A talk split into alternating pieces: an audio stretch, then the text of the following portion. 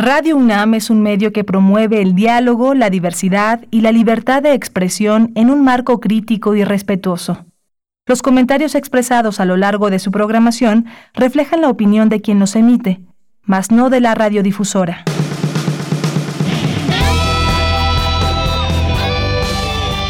Prisma RU. Relatamos al mundo.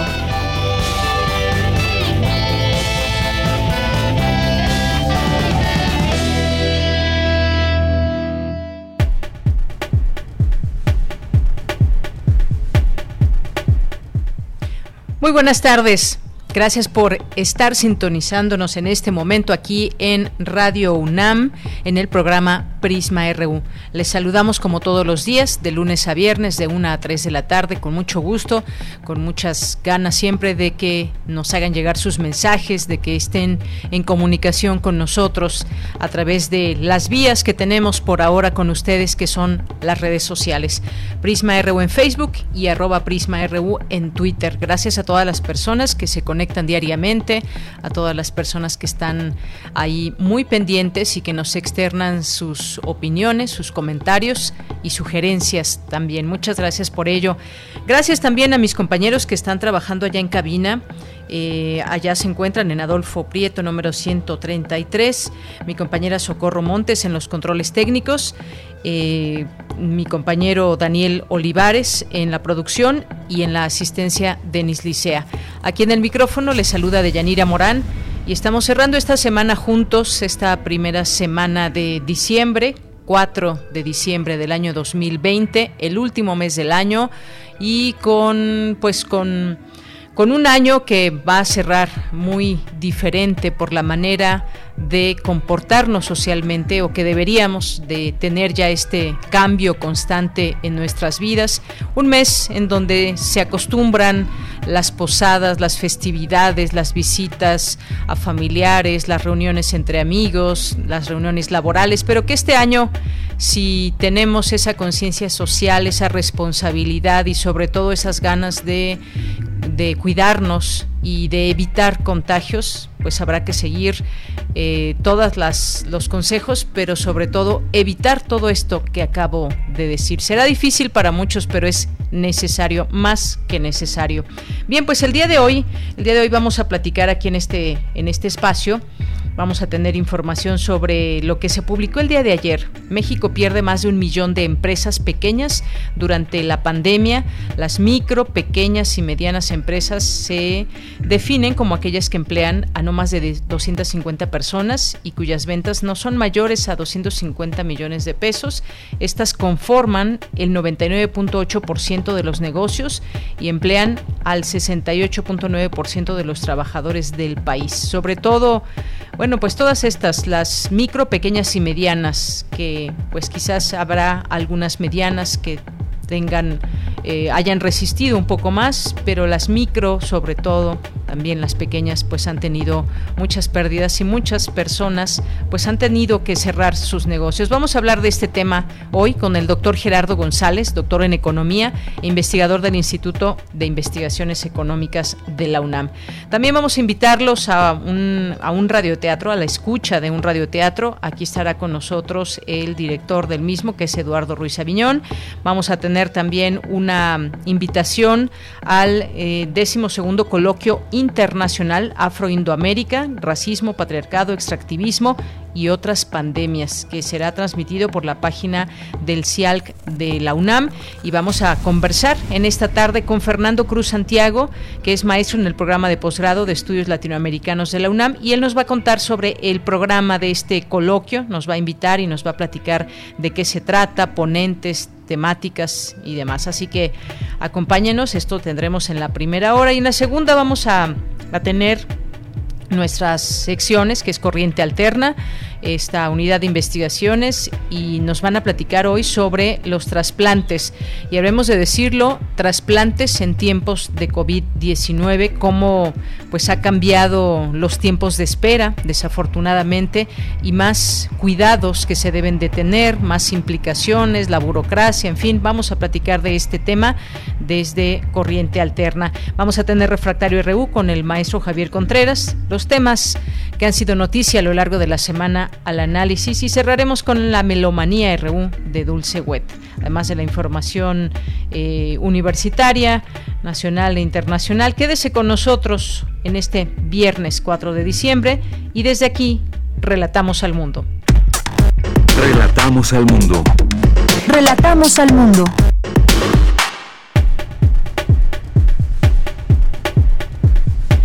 Bien, en resumen, en los temas universitarios, la pandemia de COVID-19 ha generado principalmente una crisis urbana, porque se da principalmente en las ciudades, poniendo en evidencia las desigualdades que existen en dicho entorno, señaló Alicia Sicardi del Instituto de Investigaciones Sociales de la UNAM.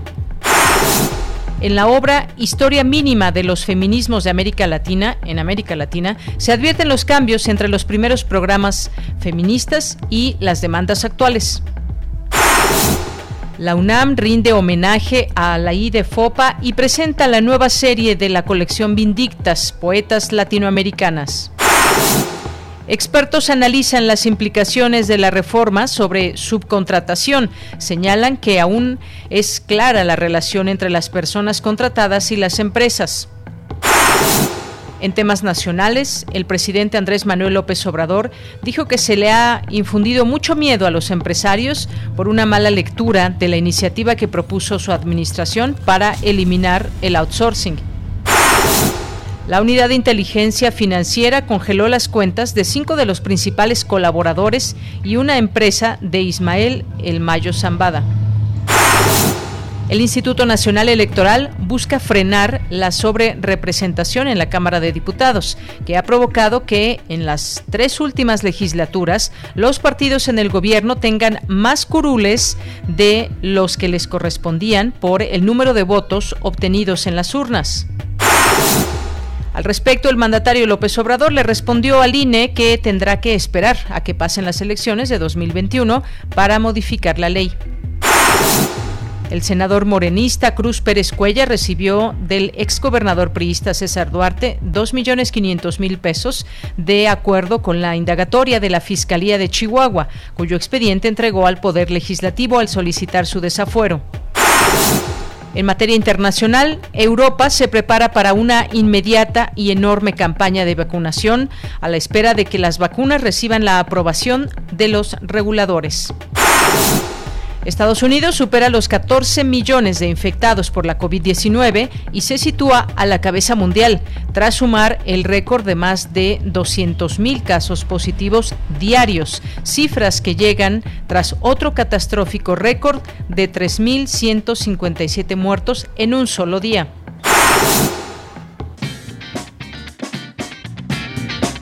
Hoy en la UNAM, ¿qué hacer y a dónde ir? El taller coreográfico de la UNAM pone a tu disposición diversos tutoriales realizados por sus integrantes con ejercicios prácticos que podrás realizar en casa que te ayudarán a disminuir los estragos por el uso constante del celular y la computadora durante el confinamiento social. Este material audiovisual lo podrás encontrar en el canal de YouTube del taller coreográfico de la UNAM. Como parte de la serie Historia, Islam, Europa y libros, TV UNAM te invita a disfrutar del capítulo El Corán, los orígenes del libro, documental que analiza uno de los libros religiosos más importantes del mundo. Sintoniza hoy la señal de TV UNAM por el canal 20.1 de televisión abierta en punto de las 19.30 horas. Otra opción televisiva que no te puedes perder es el programa Encuadre Iberoamericano, bajo la conducción de los críticos de cine Fernanda Solórzano y Leonardo García Tsao, quienes analizarán el fanatismo realizado en el cine iberoamericano, así como un repaso por la filmografía del director colombiano Víctor Gaviria y el recuento de los premiados al Ariel 2020. Sintoniza hoy la señal de TV UNAM por el canal 20.1 de televisión abierta. Y recuerda, si aún te es posible, quédate en casa. Y si sales a la calle, mantén la sana distancia para evitar un contagio de COVID-19.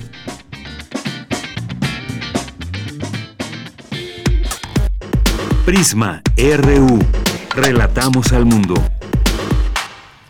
Una de la tarde con 13 minutos. Hoy la Secretaría de Salud, el día de ayer en su conferencia vespertina, informó que México suma ya 108.173 muertos por coronavirus y 1.144.643 casos confirmados. Esta mañana, en Palacio Nacional, el presidente Andrés Manuel López Obrador hizo un llamado a los habitantes de la Ciudad de México a actuar con responsabilidad en el mes de diciembre el incremento de contagios por coronavirus. Presentó un documento con 10 recomendaciones. Vamos a escuchar lo que dijo en la mañana. Me dirijo a ustedes con todo respeto para invitarlos a que en este mes de diciembre, que tradicionalmente ha sido de celebraciones por el Día de la Virgen de Guadalupe, las posadas, la Navidad, las comidas o cenas de fin de año con compañeras o compañeros de trabajo, la espera del año nuevo con la familia y la llegada de los Reyes Magos. Actuemos en este mes de diciembre con mucha responsabilidad para evitar contagios, porque la pandemia de COVID-19 sigue dañando, causando estragos. Y mientras no tengamos la vacuna, lo mejor de todo, lo más eficaz es cuidarnos nosotros mismos. Creo más en la libertad y en el convencimiento que en la imposición o en la fuerza. Bien, pues ahí las palabras del presidente, donde pues ha mantenido este discurso, donde dice que no se va no se va a obligar a la gente a quedarse en su casa, sino que alude a la responsabilidad, lo cual quiere decir que tendríamos en nuestras manos mucha, mucha responsabilidad social ante lo que está sucediendo. Por su parte, la jefa de gobierno, Claudia Sheinbaum, presentó hoy un plan integral para reducir los contagios, el aumento en hospitalizaciones. Habrá nuevas restricciones. Vamos a escucharla. Nuevas acciones y medidas para evitar contagios de COVID-19.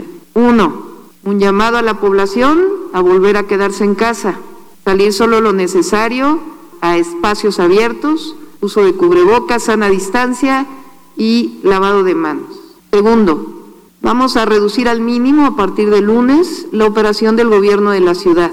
Los trabajadores del gobierno de la ciudad regresan eh, a, su casa y las ventanillas al público se reducen al mínimo. Tres, fortalecer el trabajo desde casa en oficinas privadas. Regresen a trabajar desde casa. Es un llamado a todos los empresarios que tienen distintas actividades con personas que trabajan en oficina para que a partir de lunes regresen a trabajar desde casa. Cinco, vigencia y fortalecimiento de las medidas sanitarias actuales que hemos planteado en las últimas semanas, sobre todo al 30% de aforo, que se cumpla el 30% de aforo. Seis, filtros dosificadores en el centro histórico. Es decir, regresamos a que en las tiendas de autoservicio, en las tiendas departamentales, se cumpla eh, el 30% de aforo y todas las reglas sanitarias y los filtros. Y lo más importante es este llamado a la corresponsabilidad ciudadana, a que entre todos contengamos la pandemia y reduzcamos los contagios. Bien, pues ahí las palabras de la jefa de gobierno Claudia Sheinbaum, pues varias medidas que se van a implementar, varias restricciones que se llevarán a cabo los siguientes días, eh, pues se regresan muchos de los trabajadores a su casa, eh, las ventanillas también al mínimo, el trabajo en casa pues se va a fortalecer desde, desde el gobierno y sobre todo cumplir las medidas sanitarias, ya lo decía, habrá de nueva cuenta filtros dosificadores en el centro histórico, pero sobre todo dejan en, las manos de la gente pues esta corresponsabilidad y entender lo que eso significa. Además es un hecho, hay que decirlo, eh, aunque estamos diciendo de que todas estas eh, fiestas o estas festividades de, del mes de diciembre propias de este mes, pues mucha gente seguramente va a seguir, ojalá que fuese la mayoría, pero es un hecho que habrá personas que se sigan reuniendo, que sigan haciendo fiestas, lo hemos visto todos los fines de semana o incluso entre semana, reuniones y pues festividades. No, no podemos cerrarnos de ojos, ya que lo van a hacer todas esas personas que son muy necias y quizás no entienden la necesidad de quedarse en casa y de no reunirse, si lo van a hacer, ojalá que lo hagan al menos con las medidas de seguridad para tratar de evitar contagios y tener claro que están subiendo las hospitalizaciones en la Ciudad de México y pues también nos mantenemos en un semáforo color naranja, pero que hay una alerta. La semana pasada se nos dijo que está además al límite. Continuamos. Campus RU.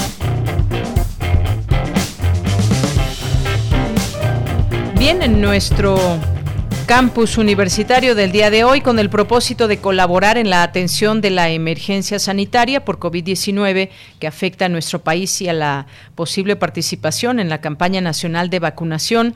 La Universidad Nacional Autónoma de México convoca a sus estudiantes y académicos de las carreras de medicina, enfermería y odontología a participar como voluntarios en las brigadas que se organicen para la aplicación de la vacuna contra el SARS-CoV-2 dentro del campus universitario la campaña de vacunación y la capacitación serán coordinadas por la Facultad de Medicina en colaboración con la Dirección General de Atención a la Salud.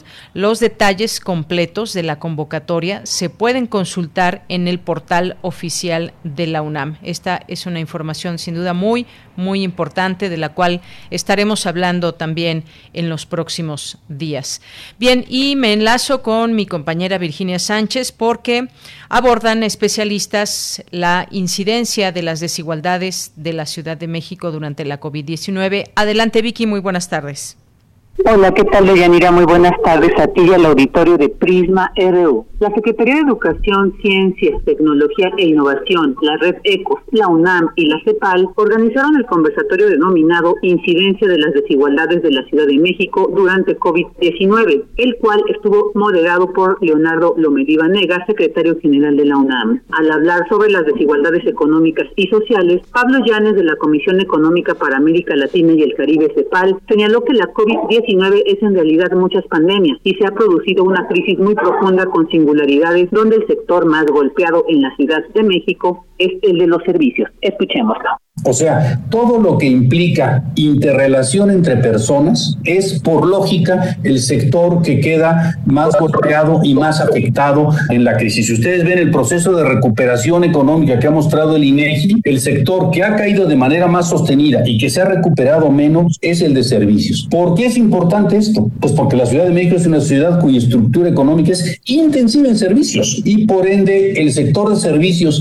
es el primero en caer y es el último en recuperarse. Eso lo estamos viendo en cosas como el turismo, por ejemplo, en donde la posibilidad de recuperarse es muy grande, o en sectores como eh, los restaurantes, la hotelería, etcétera, en donde reabren las actividades, pero el problema es que no va gente. Entonces, la necesidad de tener una política específica hacia el sector servicios aparece como algo central.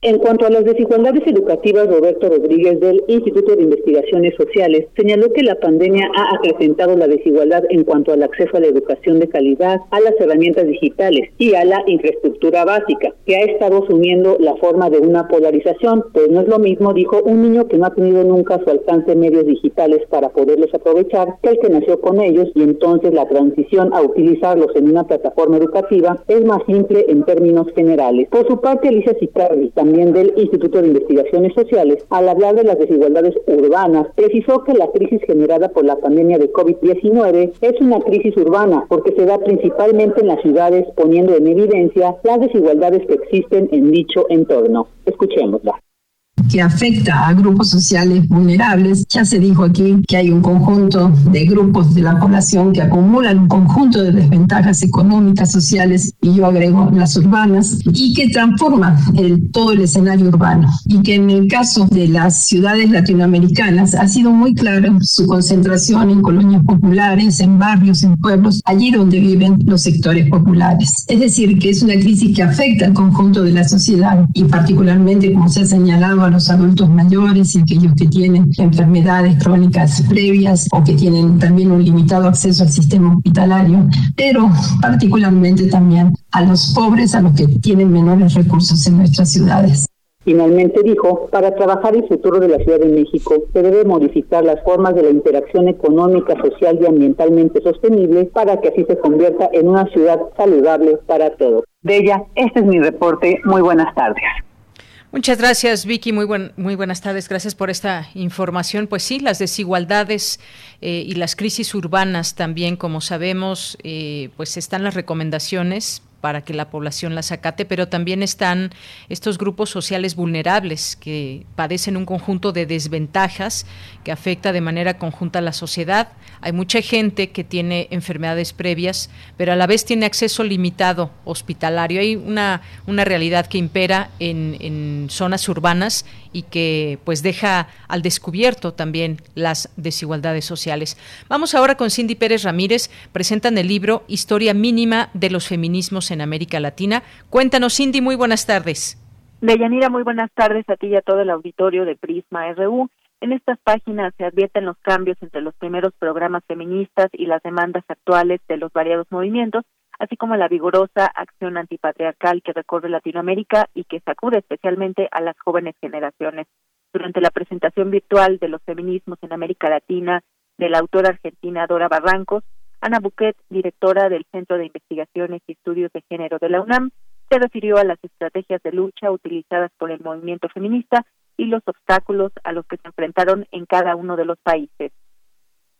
Se puede apreciar claramente cómo en las primeras décadas del siglo XX y en algunos casos eh, desde el siglo XIX, el reclamo por el sufragio femenino atraviesa a todos los países de la región y también atraviesa a todos los países de la región los argumentos para no otorgarlos, ¿no? Argumentos similares que básicamente están en dos vertientes, ¿no? Por un lado, la creencia de un supuesto conservadurismo natural de las mujeres, ¿no? Y por otro lado, el temor a que abandonaran las funciones maternales y el cuidado de la familia. Este es un argumento que todavía sigue pesando, aunque no se dice de manera literal, sabemos que está presente. Y la autora destaca también un fenómeno conocido y que podríamos considerar como incongruente, pero que hasta la fecha se sigue presentando. Y tiene que ver con que los movimientos de izquierda y revolucionarios no siempre asumían las demandas feministas.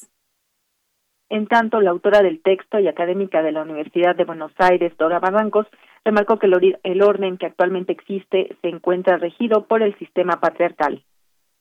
El orden patriarcal le ha dicho a la naturaleza lo que tiene que referir como autorización. Estamos en un momento notable y singular de la historia humana, por lo menos en nuestra América Latina, con hasta cambios en el orden jurídico. De modo que eh, nada deseamos más las feministas militantes que un orden otro, igual, paritario, en donde efectivamente lo único que importe es la vibración de la dignidad humana. Deyanira, les dejamos a los radioescuchas esta recomendación, Historia Mínima de los Feminismos en América Latina, editado por el Colegio de México y de la socióloga e historiadora Dora Barrancos. Hasta aquí la información. Gracias, Cindy. Muy buenas tardes. Muy buenas tardes. Bien, pues continuamos después de esta recomendación. Tomamos nota. Historia mínima de los feminismos en América Latina. Continuamos. Tu opinión es muy importante. Escríbenos al correo electrónico prisma.radiounam@gmail.com.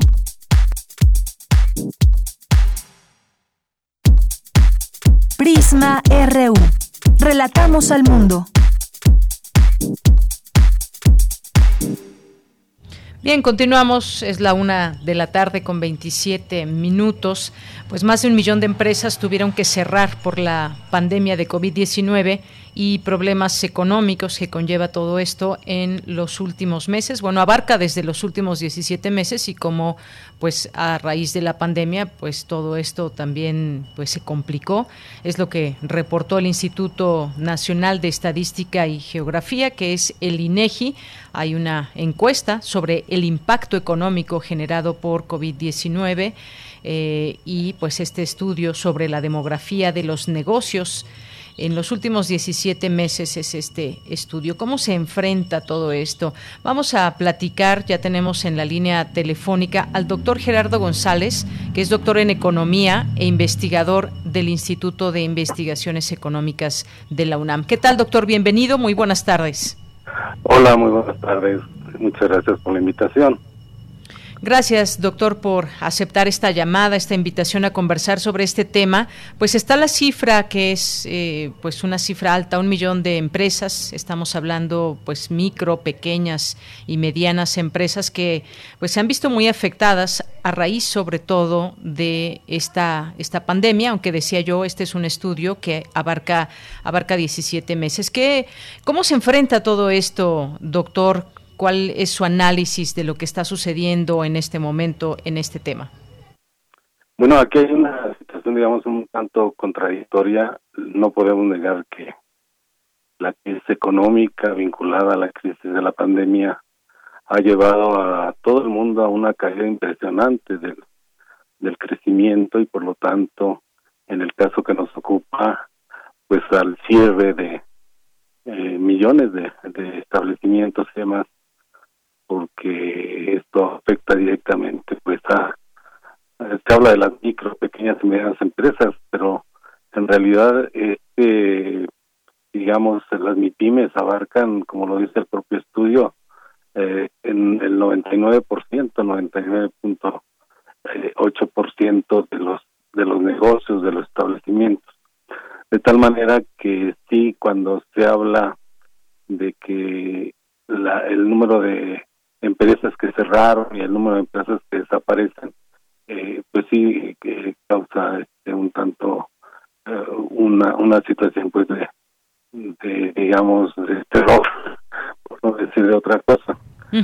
Pero yo creo que sí tenemos que ser un poquito más este eh, digamos como que tener una visión un tanto más amplia porque yo recuerdo en, en junio de, de este año en, también el INEGI nos había este, dado en relación a la pérdida de empleos.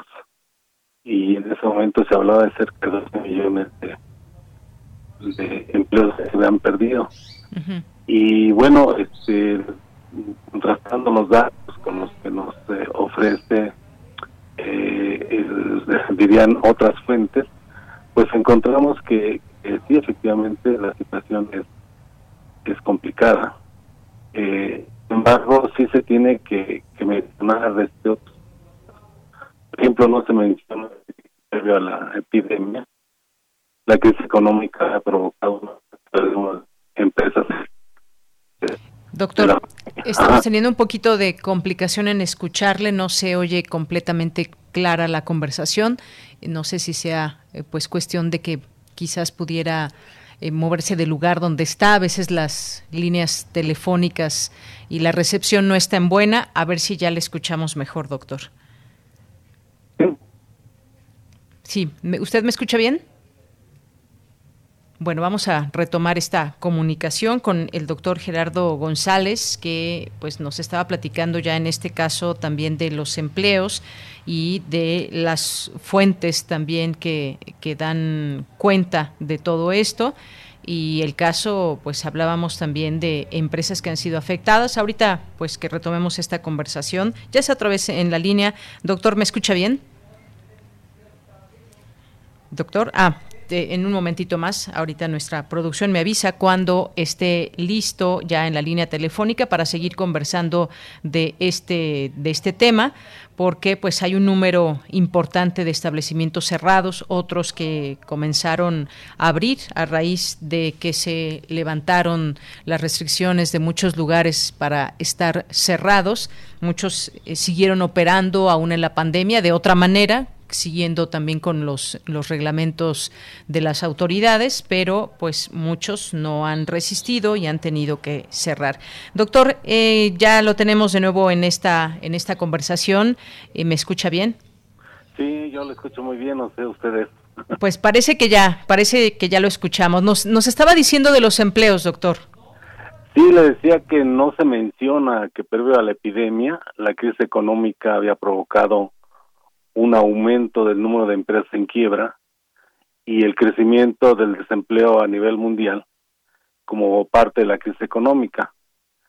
El INEGI creo que no considera que el desempleo generado por la pandemia es temporal, ni tampoco que sus efectos han sido menores en México, eh, debido a la aplicación de diversos programas de apoyo a la población de manera directa, como son los créditos a la palabra para las MIPIMES, que precisamente eh, es lo que se menciona de una pérdida de un millón de empleos, pero los créditos que se dieron a, a las MIPIMES por 25 mil pesos fueron a las registradas en el Seguro Social, es decir, a las, a las que podríamos llamar formales, y que ascendió aproximadamente a un millón de beneficiados. Y en el caso, por ejemplo, de la informalidad, las llamadas tandas para el bienestar, en apoyo a la economía informal, que atiende pues a más de dos millones de, trabajadores informales y de empresas informales, porque están ubicados eh, los comercios, los servicios, etcétera.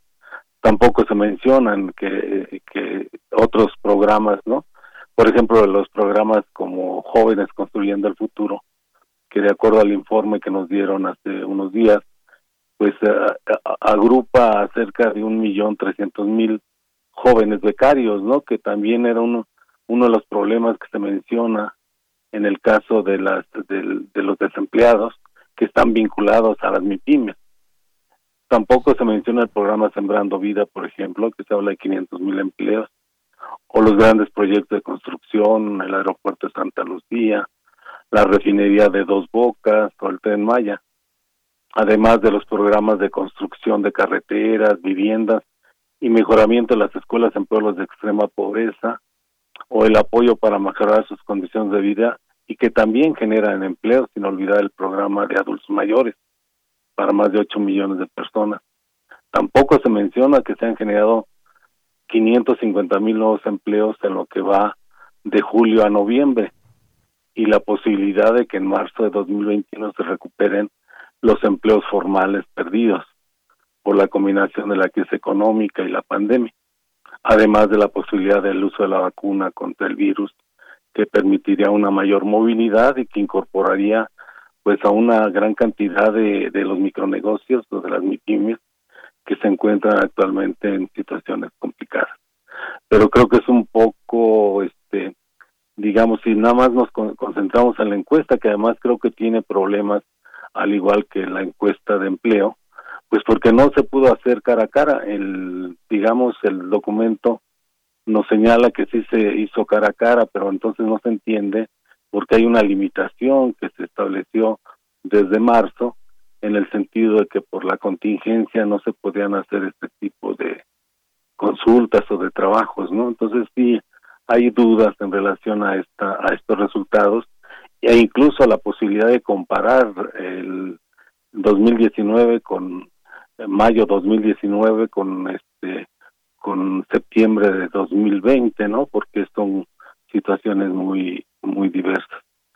Entonces sí, yo creo que la situación es difícil pero sí se tiene que ubicar más en el sentido de que se va este, saliendo y vamos a, digamos que podemos darle a la población expectativa de mejoramiento en el corto plazo, ¿no?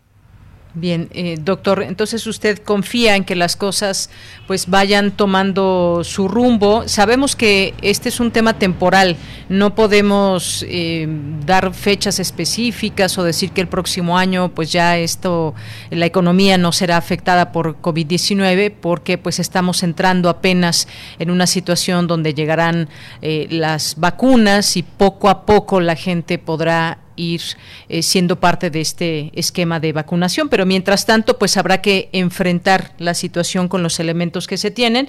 Y bueno, son importantes los datos en todo esto. Quizás habrá quien diga también pudo o puede ser peor aún, porque el número de establecimientos cerrados hasta el momento es de un millón diez mil siete, según estos datos del INEGI, que equivalen al 20.81% del total. Eh, como decía yo, algunas voces podrán decir, bueno, pudo haber sido peor o quizás el impacto pudo haber sido menor si se reorientaran tal o cuales eh, políticas también. Sabemos que en todo esto hay análisis que coinciden con las eh, políticas que se han implementado desde el gobierno y quienes no coinciden eh, en todo esto, pero es un hecho que también pues se vienen arrastrando distintos eh, problemas. Y bueno pues el, otro dato que dice el INEGI es que el tercer trimestre de 2020 al menos el 86.6% de empresas en el país tuvieron alguna afectación. No que todas hayan cerrado pero que tuvieron algún tipo de afectación. Y, y nos vamos con lo temporal. Después de eso doctor tendría que tendríamos que seguir avanzando ¿Usted ve ese, ese, ese escenario? Sí, incluso la, el, el, INEGI mismo señala, ¿no? Que si bien es cierto esa muerte de más de un millón de, de, empresas, un millón diez mil, un millón diez mil ochocientos cincuenta y siete establecimientos, también se ve compensado con, con el nacimiento de seiscientos diecinueve mil cuatrocientos cuarenta y tres, que representan doce veinticinco por ciento. Entonces ese 20 que 20.81 que señala en términos eh, reales, digamos, estaríamos hablando de 8%. Pero a este 8% es lo que digo, tendríamos que también ver el impacto que tienen todos esos programas que tienden a, ser menos pesado el 8%, si me explico. Entonces hay esas compensaciones y que la propia encuesta nos da la posibilidad de analizar, pero viendo esa perspectiva un tanto más general y no solo concentrarnos, por ejemplo, en la pérdida de empleos como fue en julio, o la pérdida de establecimientos como es ahorita en este en el caso de, de las MIPIMES. Se deben de ver, yo creo, ambos aspectos y ver los impactos que se tienen con los programas que se están eh, impulsando y con los beneficios que nos ha dado, por ejemplo, el no habernos endeudado, que es un factor esencial y que se ha, se, ha estado atacando el apoyo a las empresas eh, de manera directa, pero sobre todo pues a las MIPIMES y a las empresas informales, que si bien este, pues no implica que no se hayan perdido y se sigan perdiendo muchas, pero además esta es una situación que también se presenta de manera cotidiana, ya que mueren cerca de 500 mil empresas al año en términos, digamos, este, normales, pero también hacen más de 500 mil. Entonces hay, hay esa compensación y es lo que mantiene el hecho de que las MIPIMES sigan representando el 99.8% de la del digamos de los establecimientos y que aporten cerca del 40% del PIB y, y el empleo no se diga es cerca del 70%. De ahí la importancia, ¿no? Y la importancia también de mezclar eh, varios aspectos, varias, eh, digamos, digamos, escenarios para tener una, pues una idea más, más cercana a la realidad, ¿no? Porque no, debemos de olvidar que es una encuesta, que es una encuesta que si bien abarca este 5.671 empresas, pues estamos hablando de cerca de 5 millones de empresas. Pues sí, sí, doctor pues vemos que sí, eh, estas empresas, pues sus ganancias se generan todos los días, sobre todo cuando hablamos de las micro, pequeñas eh, empresas, algunas medianas también, y que fueron las más afectadas, eh, porque se habla de que frenaron o cerraron sus actividades cerca de 18 días, las que pudieron pues después abrir o, o conservar este tiempo de alguna manera y pues otro tanto que han sido que han sido cerradas. Así que pues era eh, y es importante seguir comentando lo que sucede en estos aspectos de las micro pequeñas y medianas empresas. No no porque las grandes no tengan importancia ni mucho menos pero son realidades muy muy diferentes eh, comparadas con por ejemplo las micro pequeñas empresas que pueden tener hasta 10 trabajadores o menos. Y, lo que decía usted, bueno, muchas veces hay, hay negocios que cierran porque, pues bueno, como dicen, no pegó el negocio y demás, y que son causas ajenas, en este caso a la pandemia, pero pues en este caso hablamos también de estas afectaciones a causa de que pues no tienen los clientes necesarios, que no, no están abiertas de manera normal con sus espacios que, que tienen y que están dispuestos a la gente, pues muchas personas dejaron de consumir ese es también una realidad. Bueno, pues doctor, Muchas gracias por haber estado con nosotros aquí en el programa. Pues al contrario, mucho gusto en participar. Hasta luego. Muy buenas tardes, hasta luego. Bien, pues fue el doctor Gerardo González, doctor en Economía e investigador del Instituto de Investigaciones Económicas de la UNAM. Continuamos. Queremos escuchar tu voz. Nuestro teléfono en cabina es 55 36 43 39. Porque tu opinión es importante, síguenos en nuestras redes sociales, en Facebook como Prisma RU y en Twitter como arroba PrismaRU. Bien, es la una de la tarde con 43 minutos y ya está en la línea telefónica. Agradecemos nos tome esta llamada. Nos va a invitar a un radioteatro el día de mañana Eduardo Ruiz Aviñón, que pues es director de teatro, miembro del Sistema Nacional de Creadores de Arte y pues muy cercano, por supuesto, también a Radio UNAM, que pues desempeña distintas labores. ¿Cómo estás, Eduardo? Bienvenido, buenas tardes. Hola, Deyanira, muchas gracias por la invitación. Pues, Todo bien escuchándote, eh, pues muchas gracias por estar aquí. Pues haznos esta invitación el día de mañana de este radioteatro. ¿De qué se trata, Eduardo? Mira, mañana este, hacemos el estreno mundial, puede llamarse, de, de la adaptación de una novela de José Luis Arate que se llama La Ruta del Hielo y la Sal que según los vampíricos es de las mejores eh, obras que se ha escrito en, lengua hispana sobre sobre los vampiros sobre Drácula. Es basada en un capítulo de, de Drácula que donde toma su el barco de Varna y llega a, a, Inglaterra. Entonces es lo que pasa en el barco. Una historia muy interesante que en las eh, películas de Nosferatu y, y este y Drácula antiguo este sacan esa escena que es visualmente es muy hermosa y este pero este este señor José Luis hizo una una una historia de, de todo lo que pasa en el barco. Entonces es un estreno mundial de una obra de terror de vampiros este y usando afortunadamente el radioteatro que todos queremos. Toda la gente quiere hacer radioteatros y a veces no se ha podido porque eh, eh, pide pide todo lo pide actores etcétera. Pero ahí estamos en, en, esta lucha y en, en la pandemia eh, poniendo una obra de esta de este tipo para nuestros radioescuchas en Radio UNAM que, que, afortunadamente tenemos este varios y que les gusta mucho el radioteatro que es como dicen la madre de todos los radios es decir donde se implica la, este la literatura este la actuación la dirección la producción y la música. Entonces estamos muy contentos de hacerlo en nuestra casa que es Radio UNAM Claro que sí. El Demeter en la ruta del hielo y la sal, la sal de Bram Stoker y José Luis Zárate, como bien nos decías, cuéntanos, eh, pues cuándo va a ser esa transmisión, a qué hora, eh, frecuencia, todo para que podamos estar conectados. Mañana, mañana la pueden escuchar en Radio UNAM y también este por internet en Radio UNAM en vivo. Este es a las 8 de la noche, el sábado 5 de diciembre, de 8 a 10 de la noche, una obra larga, este llévense algo de tomar o de comer para que lo oigan, pero pues de gente que está acostumbrada, entonces este eh, la historia creo que es este bastante interesante. Tengo la actuación de Juan Ignacio Aranda y, y Gabriel Pingarrón, la música de, de Lavo Flores, eh, original. Eh, costó mucho trabajo porque en, en, primera idea iba a ser una obra de, de, de teatro, entonces este por la pandemia se tuvo que hacer en, radioteatro y tuvo que hacer bueno afortunadamente este el trabajo que hago en el teatro funciona mucho para radio. Siempre me han dicho que yo hago como radioteatros en vivo porque uso mucho el audio y la imaginación de la gente. Entonces eh, veremos cómo resulta para nuestros radioescuchas que me encantaría que que comentaran si les gustó o no les gustó para poder este tener un, una opinión este que me encantaría. Y, y reanudar los radioteatros en, en, Radio UNAM esperamos que el año que viene que ya hubo un concurso de radioteatros en, en la UNAM en la cátedra Massau.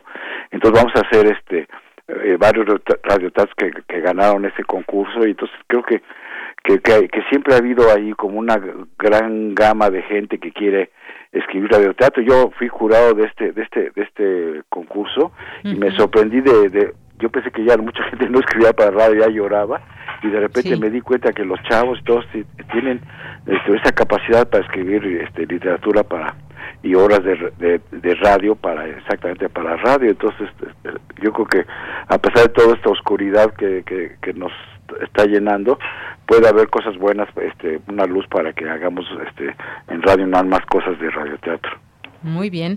Bueno, pues dejamos esta invitación, Eduardo. Muchas gracias por estar con nosotros. E invitarnos de primera mano el Demeter en la ruta del hielo y la sal mañana a las 8 de la noche, de 8 a 10, que nos preparemos, como bien dices. Estará la transmisión por el 96.1 de FM, el 860 de AM y también por internet en nuestra página de Radio UNAM. Así que pues muchísimas gracias por, por invitarnos, por esta ah, invitación. Gracias a ustedes y, espero que los radioescuchas de Radio UNAM eh, lo escuchen y, y, comenten algo. ¿Mm? Claro que sí, comenten, no se olviden de eso, es importante y bueno, pues Ahora que estamos guardados, este es bueno escuchar la radio. Exactamente. ¿Mm? Bien, pues Eduardo, y en la noche, exactamente, y más esa, ese, ese radioteatro. Así es, queda perfecto. Muchas pues nos conectamos entonces, Eduardo. Muchas gracias. Que estén bien, hasta luego. Hasta luego, un abrazo. Bien, pues fue Eduardo Ruiz Saviñón, eh, que es director de teatro y miembro del Sistema Nacional de Creadores de Arte, y, de Arte y esta invitación que nos hace. Y rápidamente, bueno, pues yo también quiero, quiero recordar esta invitación que ya le habíamos hecho porque pues eh, también es importante y es un homenaje a la IDEFOPA, que comenzó el día de ayer y hoy también tienen oportunidad de continuar y dar seguimiento a todo este programa. Hoy a las 7 de la noche, hoy 4 de diciembre, Memoria en la Piel, para a la IDEFOPA, una videodanza eh, y participan varias bailarinas. También a las 8, una mesa de feminismos donde participan Elena Poniatowska, eh, Mariana Lojo, Marta Lamas, Lucero González, Sandra Lorenzano y Julia Antivilo. Y bueno, pues todo esto a través de, pues pueden seguir estas actividades en el canal de YouTube de Libros UNAM. Así que también dejamos esta invitación a todos ustedes. Continuamos. Prisma RU. Relatamos al mundo. Porque tu opinión es importante, síguenos en nuestras redes sociales, en Facebook como Prisma RU y en Twitter como arroba PrismaRU.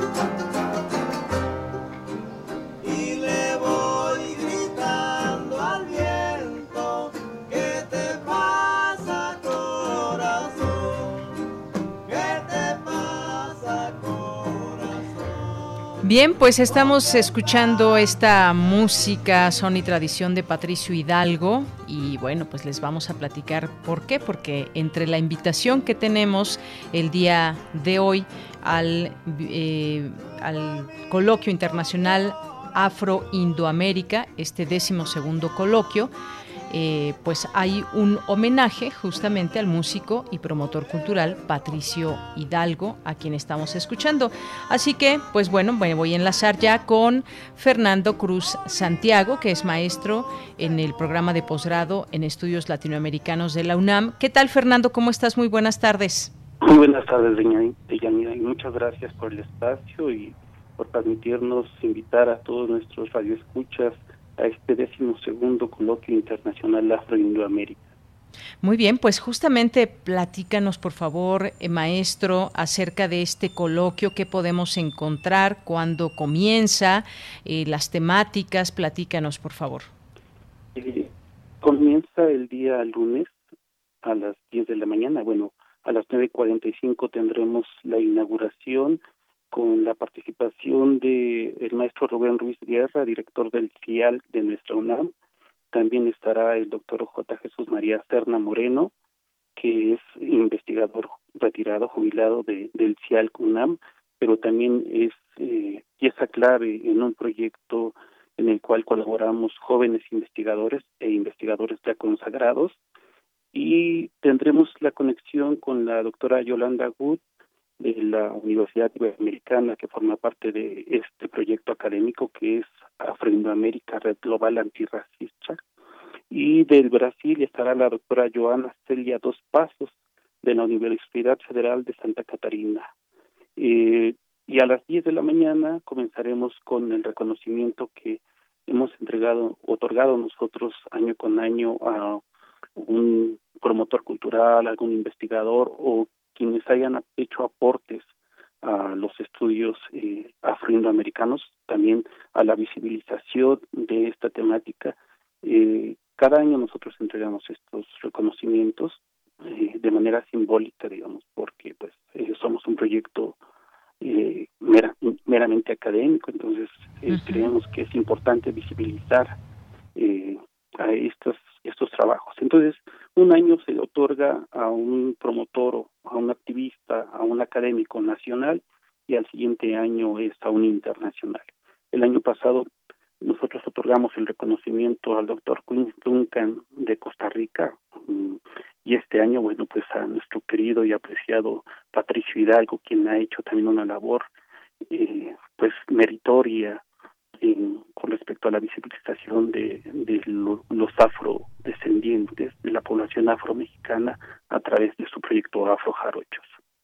Efectivamente, afrojarochos que pueden encontrar su trabajo también eh, en, las plataformas para que puedan conocer su música también y bueno, pues todas estas participaciones que tiene con distintos músicos y bueno, pues eh, eh, va a ser el reconocimiento en esta ocasión, en este coloquio para Patricio Hidalgo. Pero hay distintas temáticas, ya nos comentabas maestro, desde corporalidades, salud, hipersexualización y racismo, todo, pues todo enfocado justamente al tema y al título que, tiene este coloquio, las danzas de las memorias, por ejemplo, resistencia y transformación cultural. Eh, también tenemos otros temas como el reconocimiento de derechos y desafíos, eh, tenemos también, por aquí veía yo, desplazamientos forzados y luchas antirracistas. Es decir, eh, con todos estos especialistas poder entender lo que apremia hoy, hoy en día, no solamente en nuestro país, sino también verlo desde la América Latina. Esto es importante mencionarlo también, doctor. Así es. Eh, bueno, efectivamente, la, la temática de, del coloquio que, que nos convoca este año es justo racismo, patriarcado, extractivismo y otras pandemias en Afroamérica.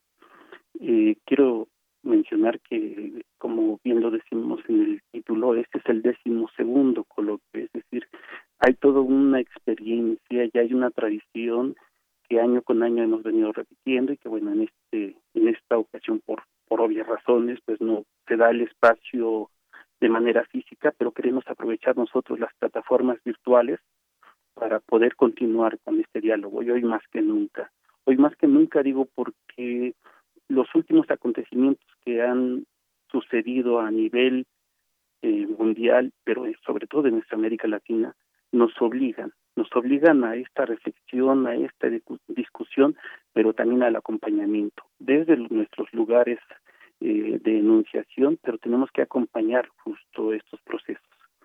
Por eso es que nos hemos dado a la tarea un número de, de académicos, de investigadores, de activistas, a, a, conformar lo que hemos nombrado Afroindoamérica, Red Global Antirracista.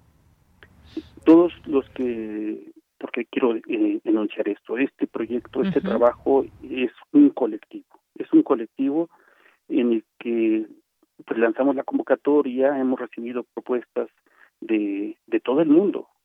Quiero decir que de todo el mundo tenemos eh, algunos eh, ponentes que nos llegaron propuestas de Senegal, de España, de Alemania, pero tenemos de aquí de América Latina, de, de Perú, de de Brasil, de Colombia, de Costa Rica, eh, bueno, y de aquí de México, de Estados Unidos, llegaron propuestas de Canadá, es decir, cada año hemos ido enriqueciendo la discusión, la reflexión y pues eh, justo no somos un espacio abierto al que pueden llegar académicos y no académicos. También eso quiero destacarlo, porque a veces eh, se tiende a pensar que bueno son especialistas y entonces yo qué voy a hacer ahí, cómo voy a poder dialogar o cómo voy a poder acceder o, o se cree que son espacios restringidos o y no aquí no. Nosotros hemos tratado justo de que sea un diálogo eh, vertical y horizontal es decir que sea más bien circular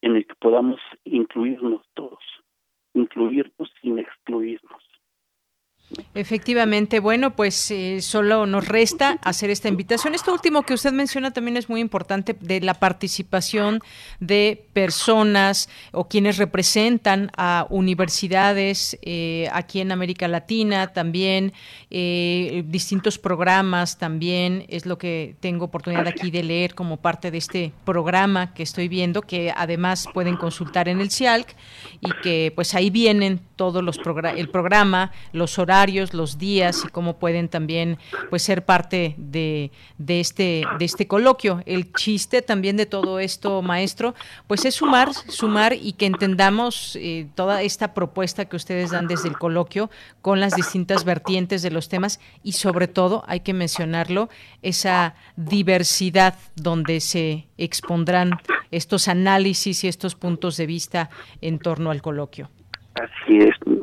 Quiero mencionar de forma muy breve porque creo que es importante esto, que para el entendimiento y la exploración y el acompañamiento se requiere la inter y la multidisciplina. Entonces, Afroamérica, Red Global Antirracista, está conformada, por mencionarte ahorita, al doctor Israel Lugal de Quintana, él es especialista en la temática del siglo XVIII. Él ha hecho un trabajo de doctorado genial y en el que podemos nosotros ya vislumbrar eh, los orígenes de, de, todo lo que hoy se está viviendo. Tenemos, por ejemplo, a la maestra Alma Rodríguez Mendoza, ella es socióloga de la Facultad de, Ciencias Políticas y Sociales, y ella está trabajando la temática de migrantes de retorno. Pero también tenemos a la doctora Rocío Gil Martínez de la UAM Iztapalapa, ella es antropóloga. y tenemos al doctor eh, Víctor Manuel García Torres, él es, pertenece a la ENEO, él es antropólogo, y hace antropología de la salud, también trabajos muy interesantes. Está la doctora Judith Solís Telles de la UACRO, de la Universidad de Guerrero. Eh, también está el doctor Jan Bosco Cacosi, que él es de origen africano, pero eh, aquí en México trabaja en el Colegio de México. Eh, bueno, está el doctor Jesús Serna, jubilado del CIAL, investigador jubilado del CIAL yo que formo parte de la planta estudiantil del posgrado en estudios latinoamericanos, pero también tenemos a la doctora Yolanda Wood de la Universidad Iberoamericana, tenemos, bueno, forma parte de la red Afroamérica al doctor Vince Duncan, eh, al doctor Jorge Ramírez Caro, la doctora Silvia Solano de Costa Rica, la misma doctora Joana Celia Dos Pasos de Brasil. Es decir, hay todo un corpus latinoamericanista el cual está en la discusión y en la reflexión constante en la temática. Y la propuesta justo es esto, visibilicemos, integrémonos, acompañemos los procesos. Y el coloquio va a ser un espacio genial de diálogo. Se va a estar transmitiendo en la página del CIAL CUNAM, pero también en la página de Afroindoamérica, Red Global Antirracista. Estas ambas en Facebook, en la plataforma Facebook y en el canal de YouTube de, del CIAL.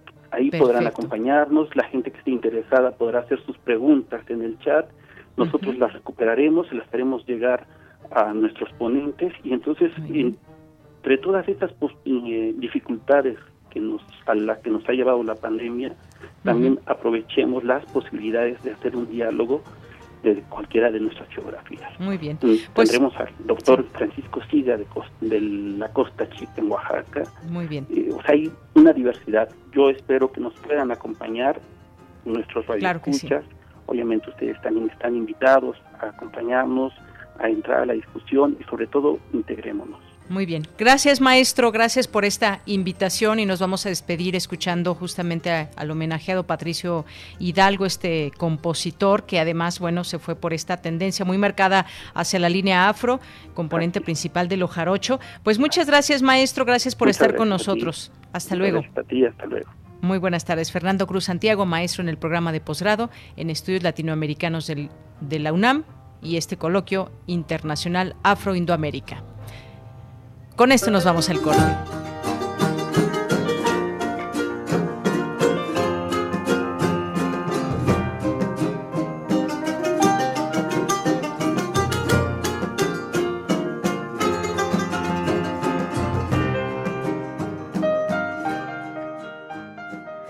Porque tu opinión es importante, síguenos en nuestras redes sociales, en Facebook como Prisma RU y en Twitter como arroba PrismaRU.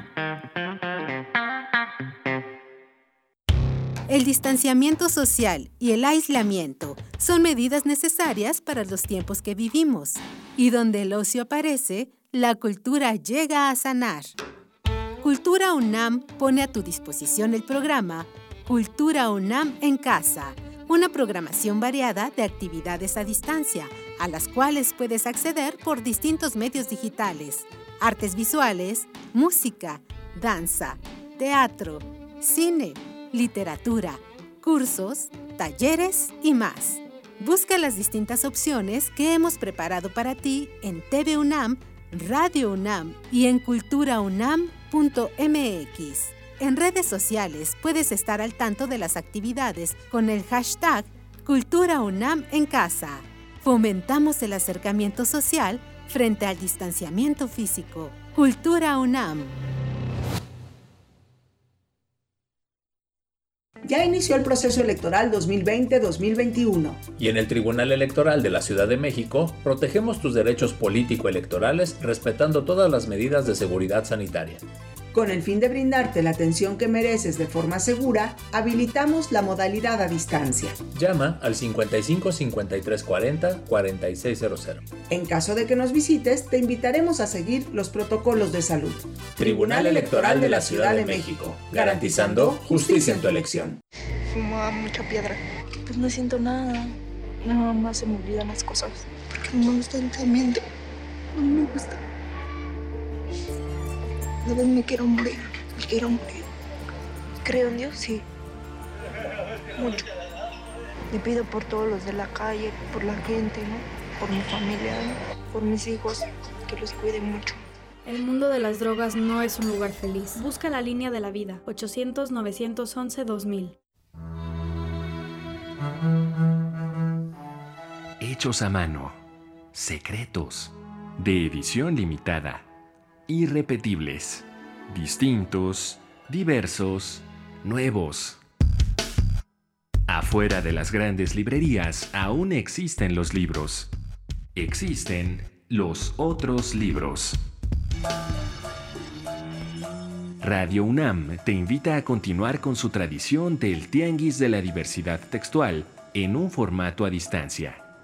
Los otros libros Entrevistas y presentaciones de libros y editoriales alternativas a través de Facebook Live. Sábados a las 19 horas en la página de Facebook de la sala Julián Carrillo. Si solo leemos lo que todos leen, solo sabremos lo que todos saben. Radio UNAM, Experiencia Sonora. Prisma RU. Relatamos al mundo.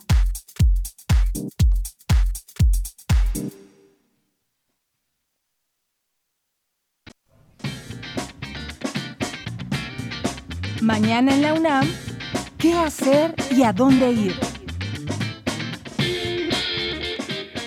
El taller coreográfico de la UNAM te espera este próximo domingo 6 de diciembre con la función especial del Cascanueces, a cargo del director Diego Vázquez. Disfruta de este clásico de la danza y conéctate este próximo domingo 6 de diciembre en punto de las 12.30 horas a la cuenta oficial de Facebook del taller coreográfico de la UNAM.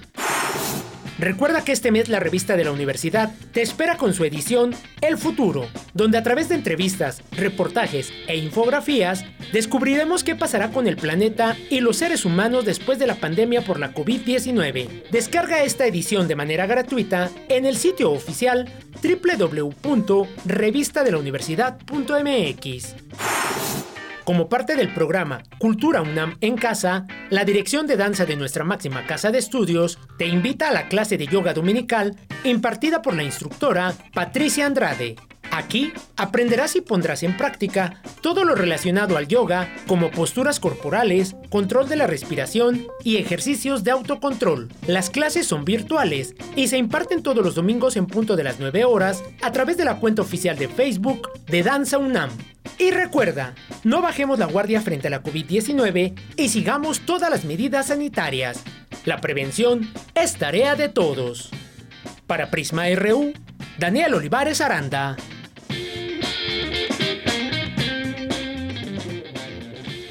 Bien, continuamos, ya estamos en esta segunda hora de Prisma RU. Gracias por estar con nosotros aquí en las frecuencias 96.1 de FM, 860 de AM y en www.radio.unam.mx. Gracias por estar aquí con nosotros y hacerse presentes, enviarnos sus mensajes, preguntas y demás, como lo hace aquí Santiago Luis Enrique, el Zarco, que nos dice que si nos vamos a cooperar con los boletos para la remontada épica de los Pumas el domingo. Ya ni me digan cuánto quedaron los Pumas ayer frente a Cruz Azul. 4-0. 4-0. Así quedan nuestros Pumas. Ya ni la burla perdona aquí el Zarco. Muchos saludos. Eh, también muchos saludos a los amigos de Radio México Internacional por aquí presentes. Andrea Smart también.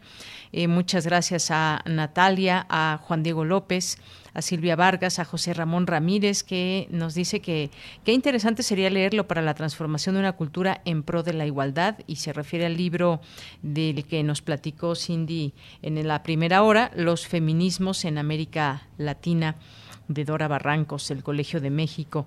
Eh, gracias, José Ramón, por esta, por esta eh, pues porque te gustó esta recomendación y hacerlo aquí patente. Gracias, Jorge Fra, a nuestros amigos de Casa de las Humanidades también, eh, que también nos dice aquí José Ramón Ramírez, terrible situación, esto significa la posibilidad de reconsiderar la política industrial que no solo sea a la sobrevivencia de las pequeñas y medianas empresas, sino de proponer una política industrial activa por parte del Estado y eh, que sea de largo plazo.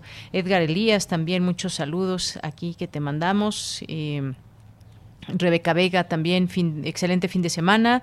Si todos los gobernantes fuesen como Claudio Sheinbaum, otro gallo nos cantara. Saludos afectuosos. Gracias, Rebeca. Raciel Moreno Guevara también, muchos saludos. A César Soto, a Silvia Vargas, que nos dice buen fin de semana, fuerza y ánimo, claro que sí, Silvia. David Castillo dice es viernes y el cuerpo lo sabe por si habrá complacencia, si se pueden programar Macondo, versión de Celso Piña. Si no, pues no. Gracias, cuídense mucho, por favor. Pues si da tiempo, si da tiempo, sí, ya nos está escuchando la producción. Y si no da tiempo, pues para la otra, David Castillo, ¿qué más? Gracias por comunicarte. Guerrero también por aquí, saludos a todo el equipo, excelente fin de semana. Eh, a nuestros amigos del Centro Cultural FESA Catlán también, muchos saludos. A despertar, a Ofelia ese Stavans también, a nuestro querido Juan Stack también por aquí presente en nuestras redes sociales, Edgar Elías Jazz también, a Mario Navarrete, Axel Ebode también, eh, quien más está por aquí? Alexandro Guerrero también, muchas, muchas gracias. Ada Avendaño también, le agradecemos aquí sus comentarios y bueno, pues lo seguimos leyendo. Penélope también, muchas gracias.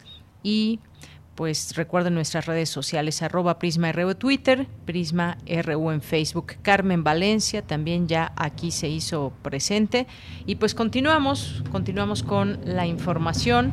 Nos vamos a ir con mi compañera Dulce García. Expertos, expertos analizan las implicaciones de la reforma sobre la subcontratación. Adelante, Dulce.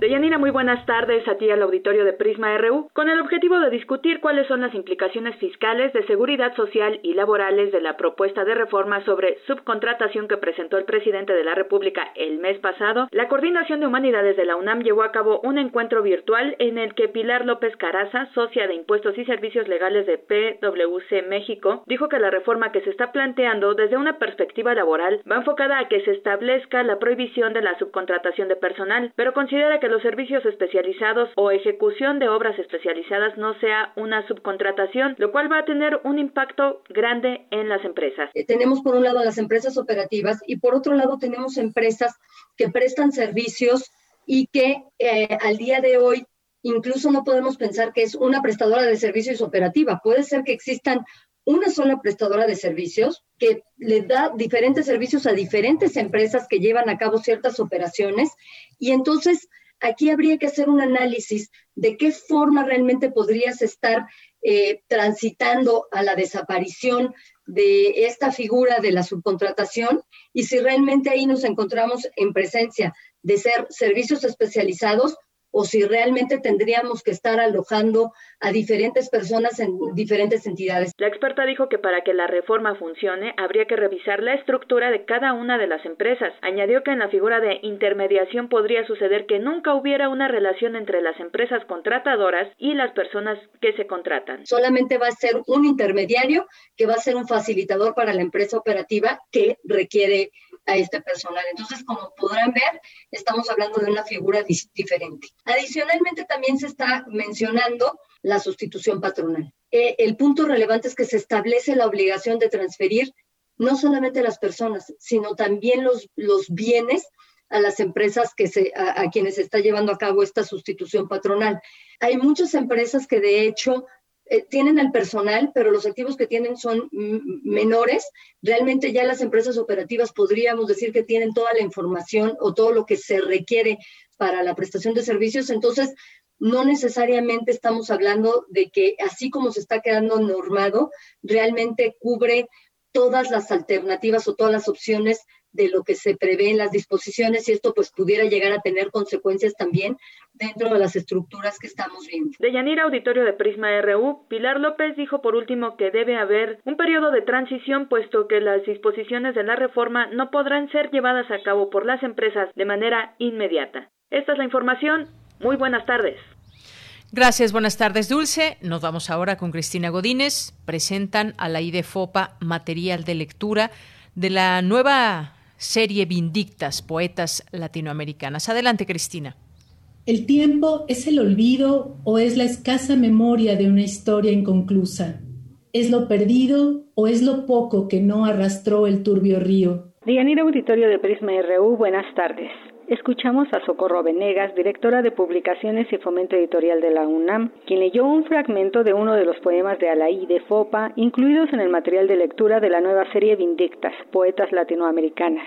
El día de ayer, en el marco del natalicio de la escritora, la Coordinación de Difusión Cultural y con el apoyo de la Comisión de Igualdad de Género le rindieron homenaje. Es Socorro Venegas. Hoy, en el día de su cumpleaños, nos reúne la obra poética de Alaí de Fopa, arropada por el proyecto Vindictas de la UNAM, que recupera y reivindica la obra de escritoras latinoamericanas a las que debemos mantener vivas en nuestra memoria, porque sin ellas, sin reconocer su lucha y su trabajo, somos lectores y seres humanos incompletos. Jorge Volpi, coordinador de difusión cultural, dijo que se inició el proyecto con esta mujer emblemática. Que fue tan importante para el feminismo en México y en la universidad, que estuvo tan ligada a la Facultad de Filosofía y Letras y desde luego a ARNAM, donde seguimos conservando como archivo de memoria de la UNESCO programa de radio sobre feminismo durante muchísimo tiempo con nosotros y que también cualquiera de ustedes podría acercarse a escuchar su voz en estos programas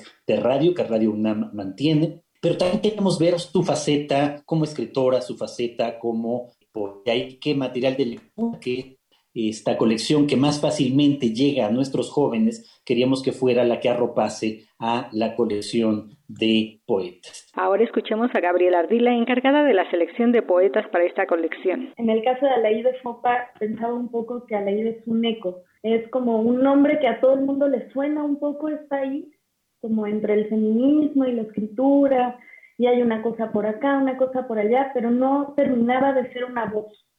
Y creo que justamente la búsqueda de este material de lectura es regresar esa voz, o sea, que esa voz grite tan potente como gritaba en sus tiempos. Esa voz que además es increíblemente actual, estaba como repasando antes de eso y en toda la búsqueda que hicimos, eh, lo que dice en sus programas de, radio y sobre todo lo que dice en esta parte del año de la mujer de, de la ONU en el 75, todo lo que dice es un discurso que escuchamos hoy día con día. Este es mi reporte, buenas tardes.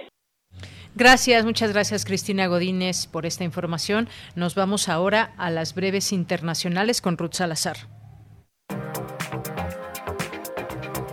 Internacional RU. El director general de la Organización Mundial de la Salud, Tedros Adhanom Ghebreyesus, advirtió que no puede aceptarse que los ricos y poderosos pasen por encima de los pobres y marginados en la estampida por obtener vacunas contra el coronavirus e insistió en que esa desigualdad debe combatirse tanto entre países como dentro de cada estado.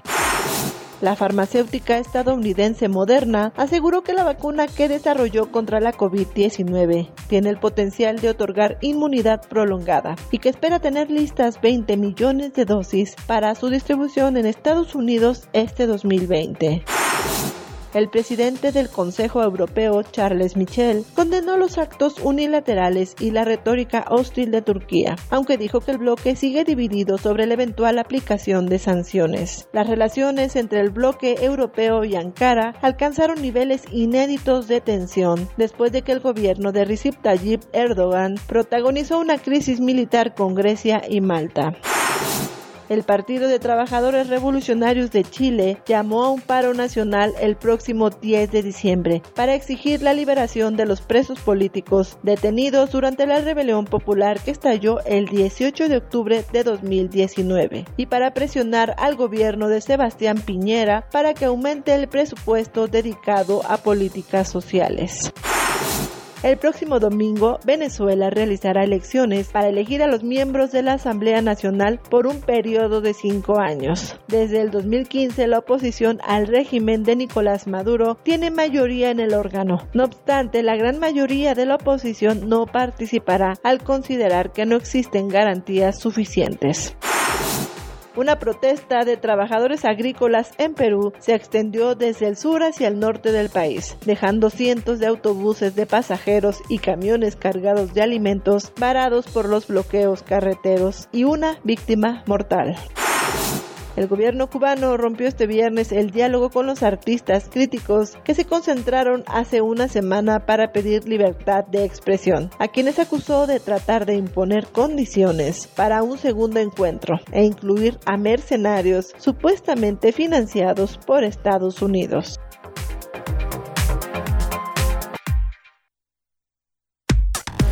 Relatamos al mundo. Relatamos al mundo.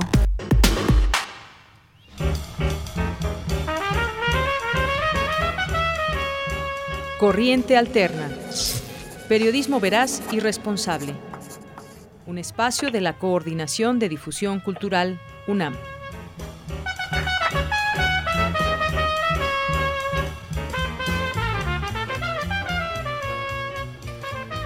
Dos de la tarde con 20 minutos. Estamos ya en este espacio que tenemos los viernes con los compañeros de Corriente Alterna, Unidad de Investigaciones. Y en esta ocasión, eh, como decía al inicio del programa, estaremos platicando con Juan Gómez Montiel sobre trasplantes y sobre todo, pues enmarcando lo que significa la necesidad de los trasplantes y qué ha cambiado ahora en tiempos de COVID-19. Ya es en la línea telefónica Juan Gómez Montiel de la carrera de Ciencias de la Comunicación. ¿Cómo estás, Juan? Bienvenido. Hola, ¿qué tal? Un gusto saludarte a ti y a toda la audiencia de Yanira.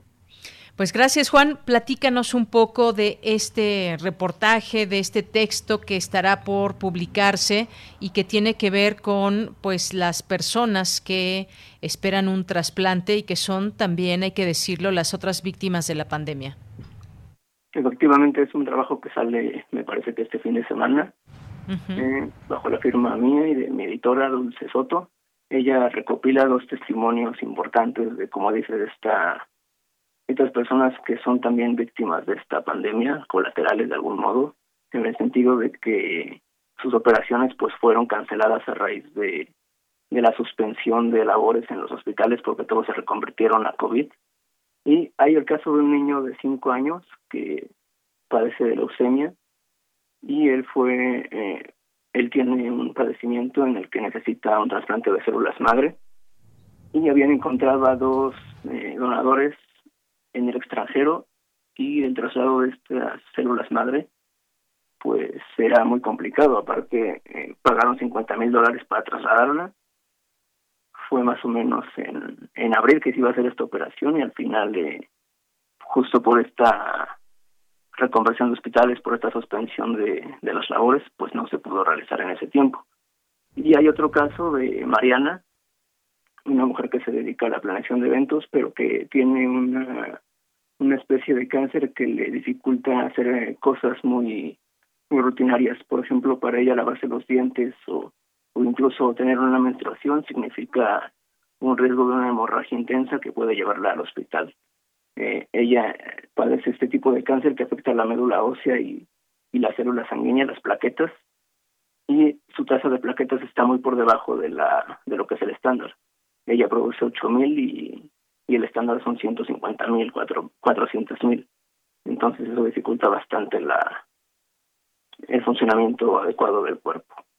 Y sí, como te cuento, en este reportaje se recopilan estas voces, se consulta a expertos, por ejemplo, al director de la Sociedad Mexicana de Trasplantes, eh, Rodrigo Falconi, que nos platica y nos pinta un poco un poco más de esta situación de cómo es que a los pacientes que toman medicamentos inmunosupresores, pues son los que están más eh, en riesgo, digamos, de, contraer COVID. Entonces se han implementado protocolos muy rigurosos, por ejemplo, eh, para consultas tiene que hacerse vía telemedicina, vía videollamada. Entonces, eh, pues es así como se ha ido dando la, la nueva normalidad en cuestión de dar consultas, en cuestión de cuidar a estas personas que son las que están muy proclives a la enfermedad. Así es, este caso que nos platicas de un niño de cinco años, bueno, pues es, es uno de, de, muchos casos que, pues, además de sus tratamientos cotidianos que los llevan muchas veces a, eh, pues, quizás no mejorar como se quisiera con los tratamientos y tienen que recurrir a un trasplante. Y esta, pues, emergencia sanitaria alteró, hay que decirlo, el sistema de salud, porque hay que recordar que hay hospitales que se reconvirtieron y se centraron en atender específicamente a las personas contagiadas de COVID-19 y pues esto dejó muchas consultas o pendientes o no atendidas en el momento en que se debe, eh, los servicios médicos también, y, en el caso específico de los trasplantes, pues muchos de ellos se han, eh, se han tenido que postergar. Hay una urgencia, evidentemente, nacional también en torno al tema de los trasplantes y esto ha tenido que cambiar eh, por ejemplo, en cuanto al tiempo, Juan, el tiempo de espera, pues ahora se ha hecho más largo y las condiciones también, me imagino yo, que se deben de tener en los hospitales, pues son muchas más y sabemos que una persona enferma, necesitada de un trasplante, pues puede tener también su organismo con eh, más dificultades que un cuerpo, un cuerpo sano ante la enfermedad de COVID-19. Exacto, en esos casos que te cuento, eh, por ejemplo, del niño de 5 años, en ese caso, pues tenía que seguir atendiendo eh, pues todas estas, tomando sus medicamentos, yendo al tratamiento, entonces eso lo, lo debilitaba mucho más. Entonces con esta espera pues era mucho más complicado, mucho más complicada la enfermedad, ¿no? Incluso el resentimiento que tenía en su cuerpo, eso es lo que más se sentía. Eh, e incluso esto que mencionas de la reconversión de hospitales, porque cuando llegó la pandemia, en abril, pues eh, el director de Senatra, el doctor eh, Aburto, menciona que la actividad cayó y eso se constata en las cifras del propio Centro Nacional de Trasplantes, que durante estos primeros seis meses la actividad cayó en un 52%. Eh, en lo que en esos seis meses se realizaron 1.500 trasplantes aproximadamente pero el año pasado fueron tres mil, un poco más de tres mil. Así es. Juan, también hay un, un, elemento también importante que quizás ustedes eh, describen también en su, en su texto, que tiene que ver con las dificultades económicas, lo que cuesta un trasplante, eh, lo que cuesta muchas veces pues los estudios alrededor de una persona que va a ser trasplantada. Cuéntame un poco también de, de esta, em, pues esta parte también, las dificultades económicas para los pacientes y sus familias. Exacto, como te cuento, son pues los tratamientos. Eh, en el caso de, de este pequeño, sus padres tuvieron que mudarse justamente a un lugar un poco más céntrico para atender a, a los hospitales, para ir a las terapias. Y en el caso de Mariana, pues eh, te cuento que, que la operación tenía un costo de 5 millones de pesos en un hospital privado. Entonces, al buscar una dependencia pública que, que se hiciera cargo de esta operación, pues no la encontraba. En el reportaje justo eh, se, se dice con una línea que es que las, que las instituciones echan la bolita entre sí. Entonces, incluso el factor de, de la reconversión, bueno, más bien del cambio al sistema INSABI, es algo que juega bastante en contra. Por ejemplo, ella es de Jalisco, me parece, y ahora tiene que buscar un, un hospital en otra entidad porque Jalisco no está adherido al INSABI. Bueno, ahí vemos que también pues de alguna manera, no sé si la parte política, pero también tenga o, o, pues lleve afectaciones a la población que podría ser beneficiada, pero que en este caso que nos platicas de Jalisco no se puede y la familia tiene que buscar un estado donde sí esté adscrito al INSABI. Y estamos hablando también pues de un tema muy importante y que también muchas veces perjudica en cuanto a la lentitud y que puede ser el tema de la burocracia, cómo, cómo se da todo este eh, pues toda esa tramitología, porque son muchos trámites y estar viendo si eh, pues cuánto tiempo se puede esperar y cuándo se está dispuesto a hacer la operación al paciente. Son muchas cosas que tienen que ver con la burocracia también. Exacto, se configuran pues muchas trabas que de por sí ya existían antes. Eh, el sistema de trasplantes, eh, por ejemplo, el año pasado pues registraba muy poquitas operaciones y ahora pues se agudiza y, y se hace peor, ¿no?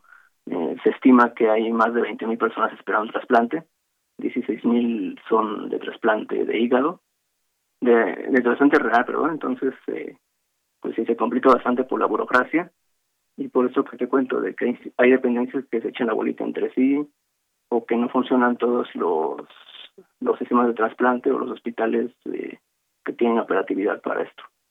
Así es. Y bueno, está también, evidentemente, pues están los hospitales privados, pero no tengo idea cuánto costará un trasplante en un hospital privado, situación que difícilmente pueden enfrentar muchas de las familias que requieren eh, un trasplante. Exacto, te digo, recupero la, la cifra que nos platicaba Mariana, que son 5 uh -huh. millones en un hospital privado. 5 millones para un trasplante de qué, por ejemplo? Esto es de células madre. 5 uh -huh. millones de pesos. extranjero, pues son 50 mil dólares. Uh -huh. Bien, bueno, pues para que nos demos idea más o menos cuánto cuesta un trasplante en un hospital público y pues bueno, eh, esta es la situación.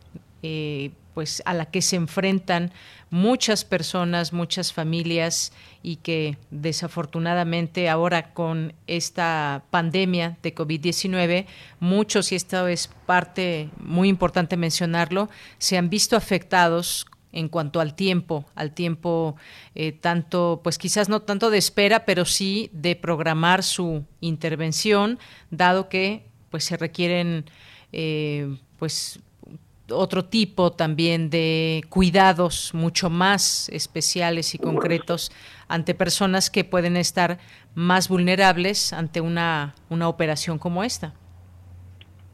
Sí, eso mismo incluso pues eh, la actividad se, re, se reactivó me parece que en agosto bajo un uh -huh. protocolo como dices muy riguroso. Sí. Bien, bueno, pues eh, eh, podremos leer este texto, eh, nos dices el fin de semana, mientras tanto, pues también invitar a quienes nos están escuchando a que entren a la página de corrientealterna.unam.mx y puedan conocer el trabajo que se hace desde esta unidad de investigaciones y pues esta nota sobre trasplantes que estará publicándose ya en próximos días. ¿Algo más que quieras comentar, Juan? Eh, pues nada más eh, vemos que las cifras de contagios de COVID siguen y eso repercute bastante en la actividad de trasplantes que de por sí estaba muy eh, baja. Te, cuento, en abril bajaron en pico, un pico hacia abajo. Poco a poco se está restableciendo, pero conforme llega el semáforo a... Como, conforme estamos de naranja y parece que se está pintando a rojo, pues la actividad puede verse otra vez afectada. Bien. Bueno, pues ya leeremos con detalle estos casos de los cuales nos has platicado en esta ocasión, eh, pues estas entrevistas y todo el contexto que enmarca a estos casos en particular. Muchas gracias, Juan. A ti, Deñanera, saludos.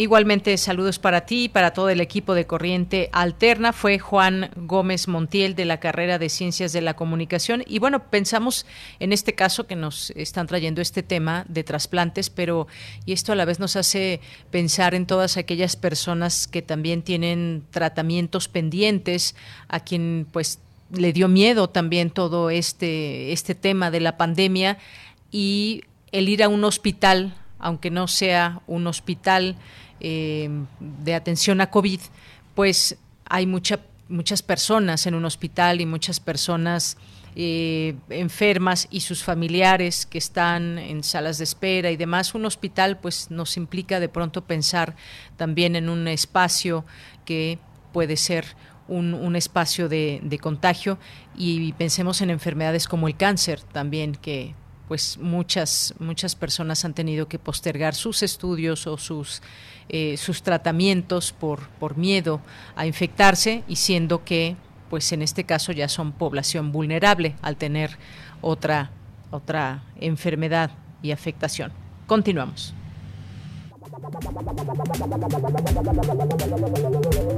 El refractario, RU.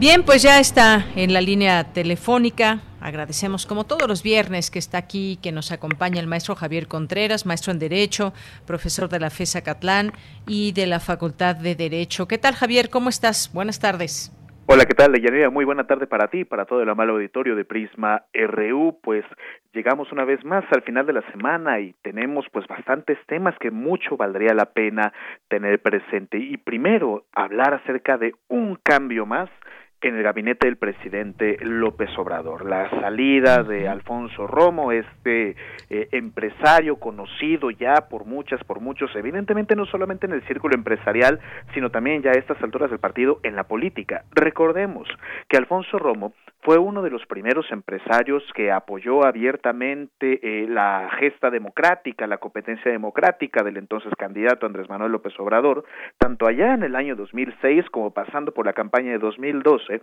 hasta convertirse en jefe de la oficina de la presidencia de la República en la actual administración de la ahora presidente López Obrador. Pero valdría mucho la pena preguntarnos qué implica su salida. Públicamente sabemos que Alfonso Romo eh, había pactado con el presidente salir a los dos años de gestión, es decir, que únicamente se tratara de un episodio eh, transitorio su participación en la oficina de la presidencia para tratar de afianzar la relación con los empresarios, con los industriales y dejar un mejor camino andado para la novela administración del presidente López Obrador. No obstante, hemos podido ver que se le han dado una cantidad de lecturas diversas a su salida. Algunos hablan acerca de hartazgo, otros podrían hablar acerca de ineptitud o ineficacia y otros por una concentración de poder dentro de la misma oficina de la presidencia. Me parece que hay que tratar de pegarnos en todo caso a la versión oficial de la salida, es decir, que era algo ya convenido por el presidente y el mismo Alfonso Romo, y recordemos también que no se trata del único enlace con el sector empresarial de este gobierno de México, es decir, si bien Andrés Manuel López Obrador ha mencionado que seguirá eh, con encargo pero sin cargo, pues como cualquier simpatizante dentro de un gobierno podrá facilitar las relaciones, en este caso con el empresariado, pero para esto dentro del propio gobierno de México, pues existe también instancias como la propia Secretaría de Economía, la Secretaría de Relaciones Exteriores, dependiendo lo que se tenga que tratar, y habrán mecanismos para llevar eh, esta relación con el empresariado y con los industriales a buen puerto. Recordemos finalmente que estos espacios también han sabido pues sacar adelante las gestiones correspondientes y que en todo caso ante las propias declaraciones del presidente López Obrador una de dos o simplemente quedará extinto el cargo de jefe de la oficina de la presidencia o puede que en una de esas termine desapareciendo la oficina de la presidencia completa pero eso involucraría severos movimientos en el gabinete pues que de la oficina de la presidencia dependen también las coordinaciones generales, pensando en comunicación social, pensando en la gestión de programas para el desarrollo y bienestar y otros espacios de importancia que ocupan ciertos agentes políticos que gravitan alrededor del presidente, gente como Gabriel García, gente como Jesús Ramírez, gente como César Yáñez y otras luminarias de la política nacional. Bien, pues efectivamente estos cambios siempre suscitan eh, análisis por aquí, por allá, opiniones también de qué puede estar sucediendo con la gente cercana al presidente y sobre todo esta oficina, aunque pues hay que recordarlo también que muchas en muchas ocasiones pues se daban quejas o se decía que pues eh, esta la figura de Alfonso Romo pues eh, tenía ciertas características que no permitían la comunicación que fluyera con pues con todo el empresariado demás, pero como dice, si nos apegamos a la versión oficial, pues ahí está eso que dicen que ya se tenía pactado un determinado tiempo que estuviera ahí al frente Alfonso Romo de la oficina presidencial. Y hay otro tema, otro tema, eh, Javier, que tiene que ver con que eh, pues sobre todo eh, estaba leyendo esta nota de la jornada que tiene que ver con una, bueno, le hacen una entrevista a Santiago Nieto Castillo, titular de la UIF, de la Unidad de Inteligencia Financiera, donde pues la titularon así, Peña supo de los masivos desvíos de dinero, según la UIF, y da toda una explicación de todo esto. ¿Qué te parece?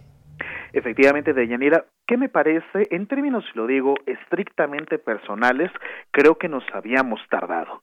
Eh, Quiero reconocer en todo caso el trabajo de, del doctor Santiago Nieto, colega profesor en el posgrado de Derecho de, la UNAM, pero pensando en el papel como servidor público, seguramente es un tema de, de pertinencia y de prudencia en materia de tiempos políticos, pero es algo que como mexicanos, como mexicanos, me parece que podríamos haber abrazado en nuestro corazoncito y en nuestras conciencias desde hace mucho tiempo. Pensemos, que se te pierdan 36 mil millones de pesos a abajo de la mesa, pensando en el viejo supersecretario Videgaray, en el viejo candidato presidencial eh, MIS, en la señora exsecretaria Rosario Robles, es imposible que una cantidad de dinero tan grande que forma parte de las arcas públicas pase desapercibido de la noche a la mañana, así se trata de una trama financiera muy compleja para ir redistribuyendo ese dinero en pagos chiquitos, por ahí diría algún célebre empresario. Pero lo que más me llama la atención y que tendríamos que pensar es, es que al caso el presidente no lo conocía y esto ya lo hemos mencionado por la parte de seguridad con el presidente Felipe Calderón, pero pensando ahora por la parte de corrupción e impunidad por el lado del expresidente Enrique Peña, hay que decirlo fuerte y claro, el expresidente, una de dos, o era inepto o era un cómplice. No puede ser de otra manera. Estos descubrimientos que ya con datos constantes y sonantes muestra Santiago Nieto en esta eh, entrevista publicada en un diario de circulación nacional, pues nos deja fuerte y claro que el presidente, por supuesto, que estaba enterado de movimientos así de irregulares. Es entendible que en el manejo de miles de millones de pesos puedas perder cantidades de alguna forma menores y en todo caso no tendría que suceder con los mecanismos de fiscalización. Pero cuando hablamos de tramas financieras, de desvío y de fraude, como la estafa maestra y otros monstruos inventados por la anterior administración, es imposible que el expresidente Enrique Peña no haya sabido. Lo que me parecería, en todo caso, preocupante es que hoy la Secretaría de la Función Pública no emita algún tipo de acción para hacer las revisiones correspondientes y sancionar en todo caso a quien resulte responsable. Efectivamente, bueno, pues es algo que todavía está en marcha y las investigaciones continúan y demás. Me parece que estamos ante una posibilidad enorme y muy importante de conocer eh, muchos más datos de los que ya se conocen, de los que ya se han aportado y de pues el señalar ciertas cabezas en torno a todo este tema de desvío de recursos y corrupción. Y bueno, pues también está un último tema que, que abordaremos aquí, Javier, y que tiene que ver con una prima del presidente y que eh, pues dijo que el gobierno investigará la participación en contratos de Pemex. Cuéntame un poco tu postura, tu opinión, tu análisis de esto. Efectivamente, Deyanira, eh, salió a medios esta investigación de otro célebre periodista que se encuentra hablando también al micrófono en estos momentos, donde se habla acerca de estos eh, contratos de adjudicación directa por parte de la prima del ciudadano presidente, Felipa eh, Obrador, pues donde se habla acerca de contratos con el IMSS, con el ISTE y con Pemex.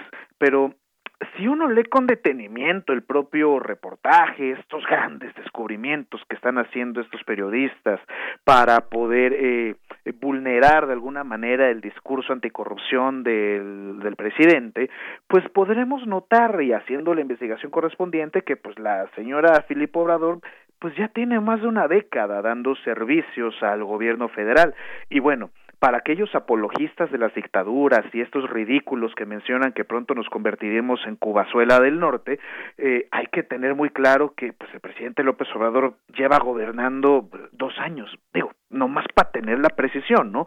No estamos hablando de una década perdida, como nos lo dejó de herencia otro expresidente hace algunos años, sino que estamos hablando de una persona física independiente del ciudadano presidente y que por supuesto que pudo haber realizado sus propios negocios aparte, y en este caso, cuando hablamos de negocios, de licitaciones perfectamente bien hechas. Incluso pensemos en esto, y esto es concediendo que hayan sido bien hechas las licitaciones. Si hay algún tipo de irregularidad, ojo, esto sería responsabilidad de las administraciones pasadas, pensando tanto en la de Felipe Calderón como la de Enrique Peña Nieto, porque no se trata de un apéndice del presidente. Hablar de su prima es hablar de una persona completamente independiente que puede llevar a cabo sus propias acciones.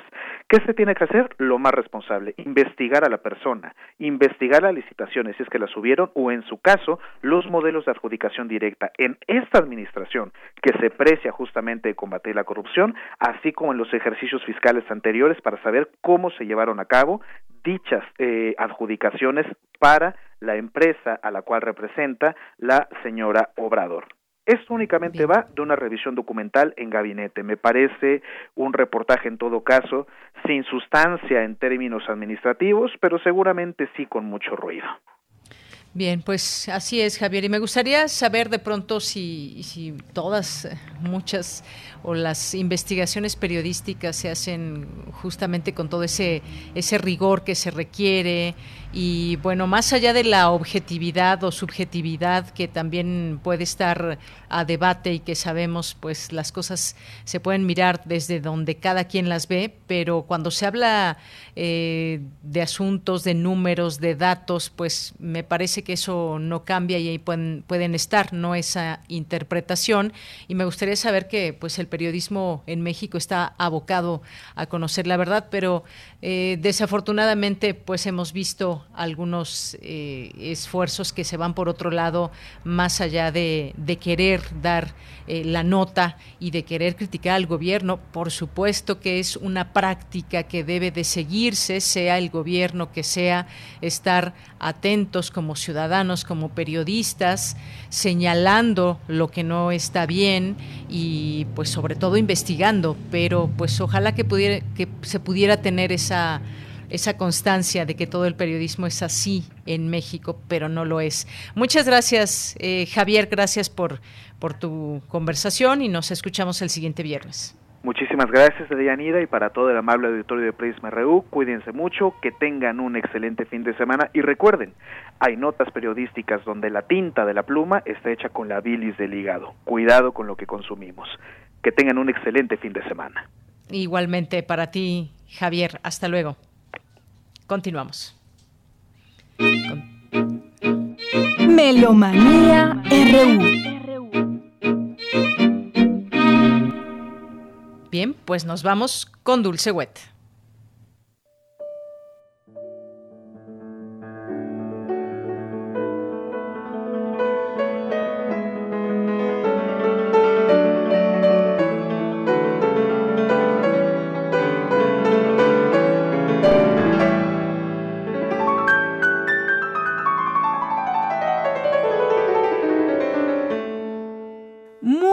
Buenas tardes de Yanira, Daniel, amigos melómanos de Prisma RU. Los saludamos Francisco Ramírez y Dulce Wet hoy 4 de diciembre, celebrando el nacimiento 181 de Melesio Morales. Él nació 4 de diciembre de 1839 y fue una de las figuras del siglo XIX que abarcó muchas vertientes de todo lo que fueron pues la ópera, la influencia italiana de Bellini, Donizetti, Verdi, y también consolidó el género de salón, el género dramático, fusionó el estilo italiano. Estamos escuchando el guaraní, esta es música del álbum Ecos de México con Silvia Navarrete al piano, una edición del sello Clásicos Mexicano de 1998.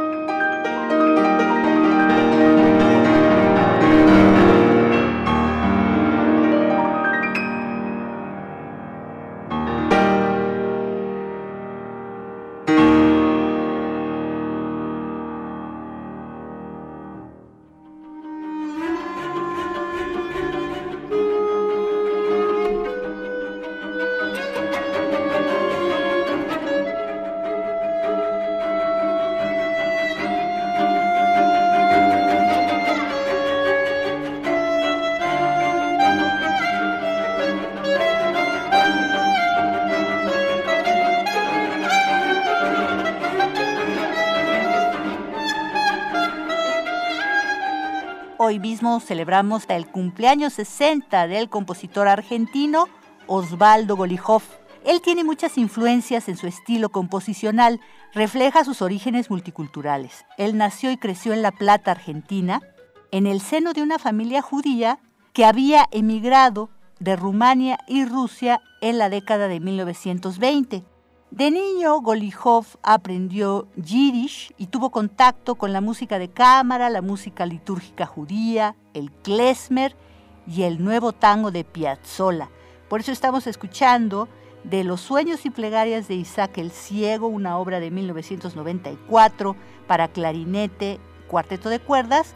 La segunda parte, uno agitato con fuoco maestoso senza misura oscilante de Osvaldo Golijov.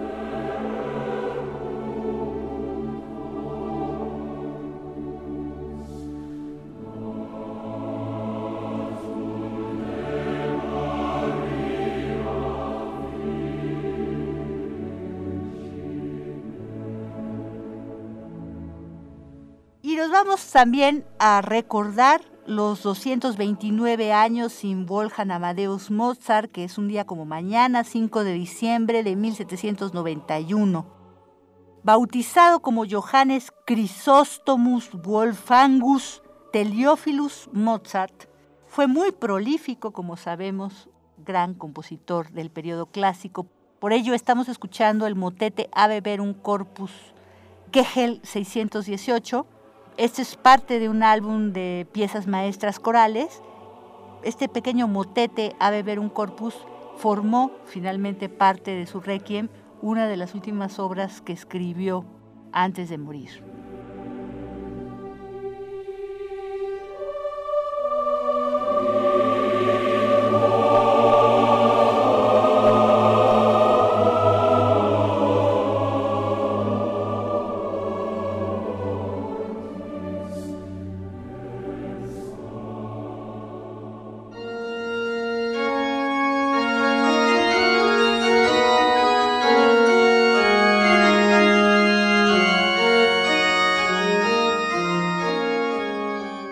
Tenemos también la invitación de Gustavo Delgado, el director de esta vigésima octava edición del Festival Internacional del Órgano Barroco, para invitarnos al próximo recital de Marcus Kunis, empresario, además de organista, y no solo es un gran concertista y virtuoso de su instrumento, sino que también lo escucharemos al piano y con distintas agrupaciones instrumentales.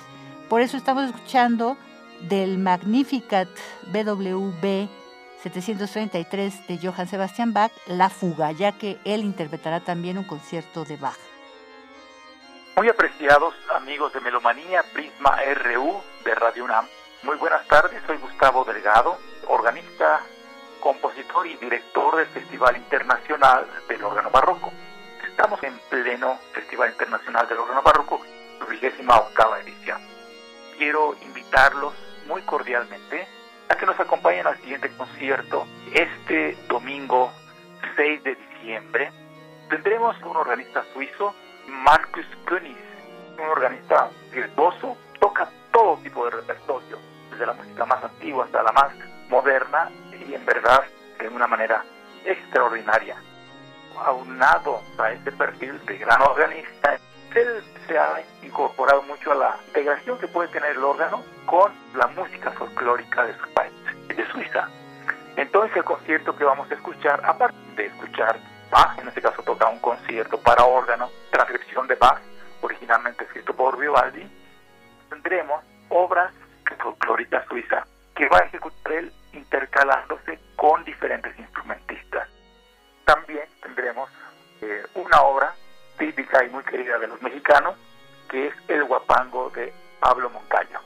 Una versión que hace Márquez Cuny para órgano del guapango de Pablo Moncayo. Así pues es un concierto muy diverso que seguramente será de gran interés y que podrán disfrutar. Les invitamos a que nos acompañen este domingo 6, pasado mañana a las 3 de la tarde, a través de la página del Festival Internacional del Órgano Barroco, Facebook, en donde podrán encontrar el enlace de YouTube y también de la propia página de Facebook, en donde podrán ustedes escuchar el concierto. Y les agradecemos mucho su atención y los esperamos. Que pasen muy buena tarde.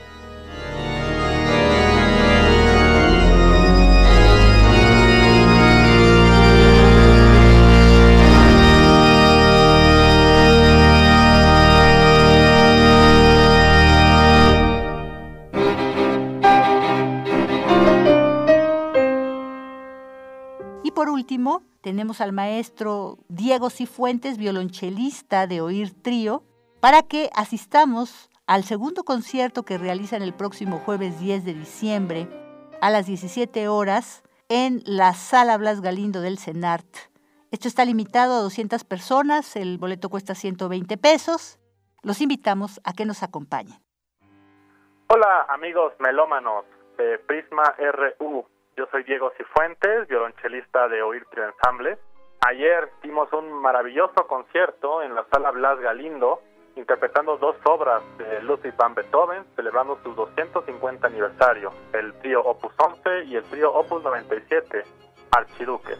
Los invito al próximo jueves, 10 de diciembre, a nuestro segundo concierto, donde interpretaremos el piano trío Opus 1 número 3 del mismo compositor, Ludwig van Beethoven, y el trío número 4, Dumki, de Antonin Forjak, compositor checo, adelantándonos a las próximas celebraciones de 2021. Será su 180 aniversario. La entrada cuesta 120 pesos. Allá nos vemos.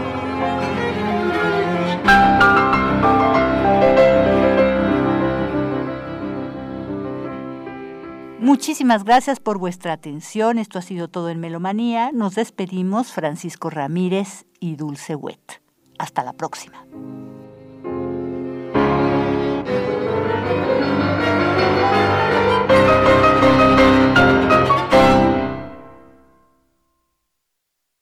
Bien, pues muchas gracias a Dulce Wet y su Melomanía RU. Pues ya, ya están, estamos a unos minutos de despedirnos, de que sean las 3 de la tarde. Y como siempre, nos da mucho gusto que nos hayan acompañado en estas frecuencias de Radio UNAM en el programa Prisma RU. Eh, gracias a mis compañeros allá en cabina, a Daniel Olivares, a Denis Licea. Eh, estaba eh, al inicio del programa Socorro Montes, no sé si sigue ahí por, por ahí Coco o ya cambiamos. Sigue Coco ahí. Muchos saludos Coco. Y pues los dejamos con ánimo en esta canción de Macondo en la versión de Celso Piña. Gracias y me despido. Soy de Yanira Morana, todo a nombre de todo el equipo. Gracias. Buenas tardes, buen provecho y cuídense mucho, por favor. Nos escuchamos el lunes. Los 100 años de Macondo suenan, suenan en el aire. Y los años de Gabriel Trompeta, trompeta lo anuncian. Encadenado Macondo sueña con José Arcadio. Y ante la vida pasa haciendo remolino de recuerdos. Las tristezas de Aureliano son cuatro, las bellezas de Remedios, violines, las pasiones de Amaranta, guitarra, y el embrujo de Melquiades, oboe. Úrsula, cien años, Soledad Macondo. Úrsula, cien años, Soledad Macondo. Eres epopeya de un pueblo olvidado, forjado cien años de amor y de historia. Eres epopeya de un pueblo olvidado, forjado en cien años de amor y de historia. Me imagino y vuelvo a vivir en mi memoria quemada al sol. Mariposas amarillas, Mauricio Babilonia. Mariposas amarillas que vuelan liberadas. Mariposas amarillas, Mauricio Babilonia. Mariposas amarillas que vuelan liberadas. Oye, Sergio el pajarrón.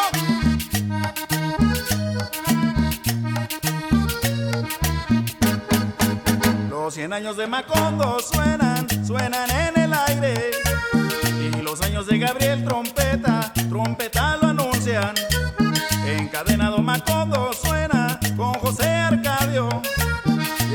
la vida pasa haciendo remolino de recuerdo. Las tristezas de Aureliano son cuatro, las bellezas de Remedios, violines, las pasiones de Amaranta, guitarra, y el embrujo de Melquiades, oboe. Úrsula, cien años, Soledad Macondo. Úrsula, cien años, Soledad Macondo. Eres epopeya de un pueblo olvidado, forjado en cien años de amor y de historia. Eres epopeya de un pueblo olvidado, forjado en cien años de amor y de historia. Me imagino y vuelvo a vivir en mi memoria quemada al sol. Mariposas amarillas, Mauricio Babilonia. Mariposas amarillas que vuelan liberadas. Mariposas amarillas, Mauricio Babilonia. Mariposas amarillas que vuelan liberadas.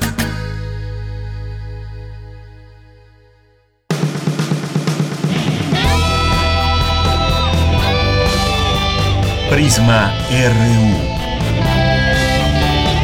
Relatamos al mundo.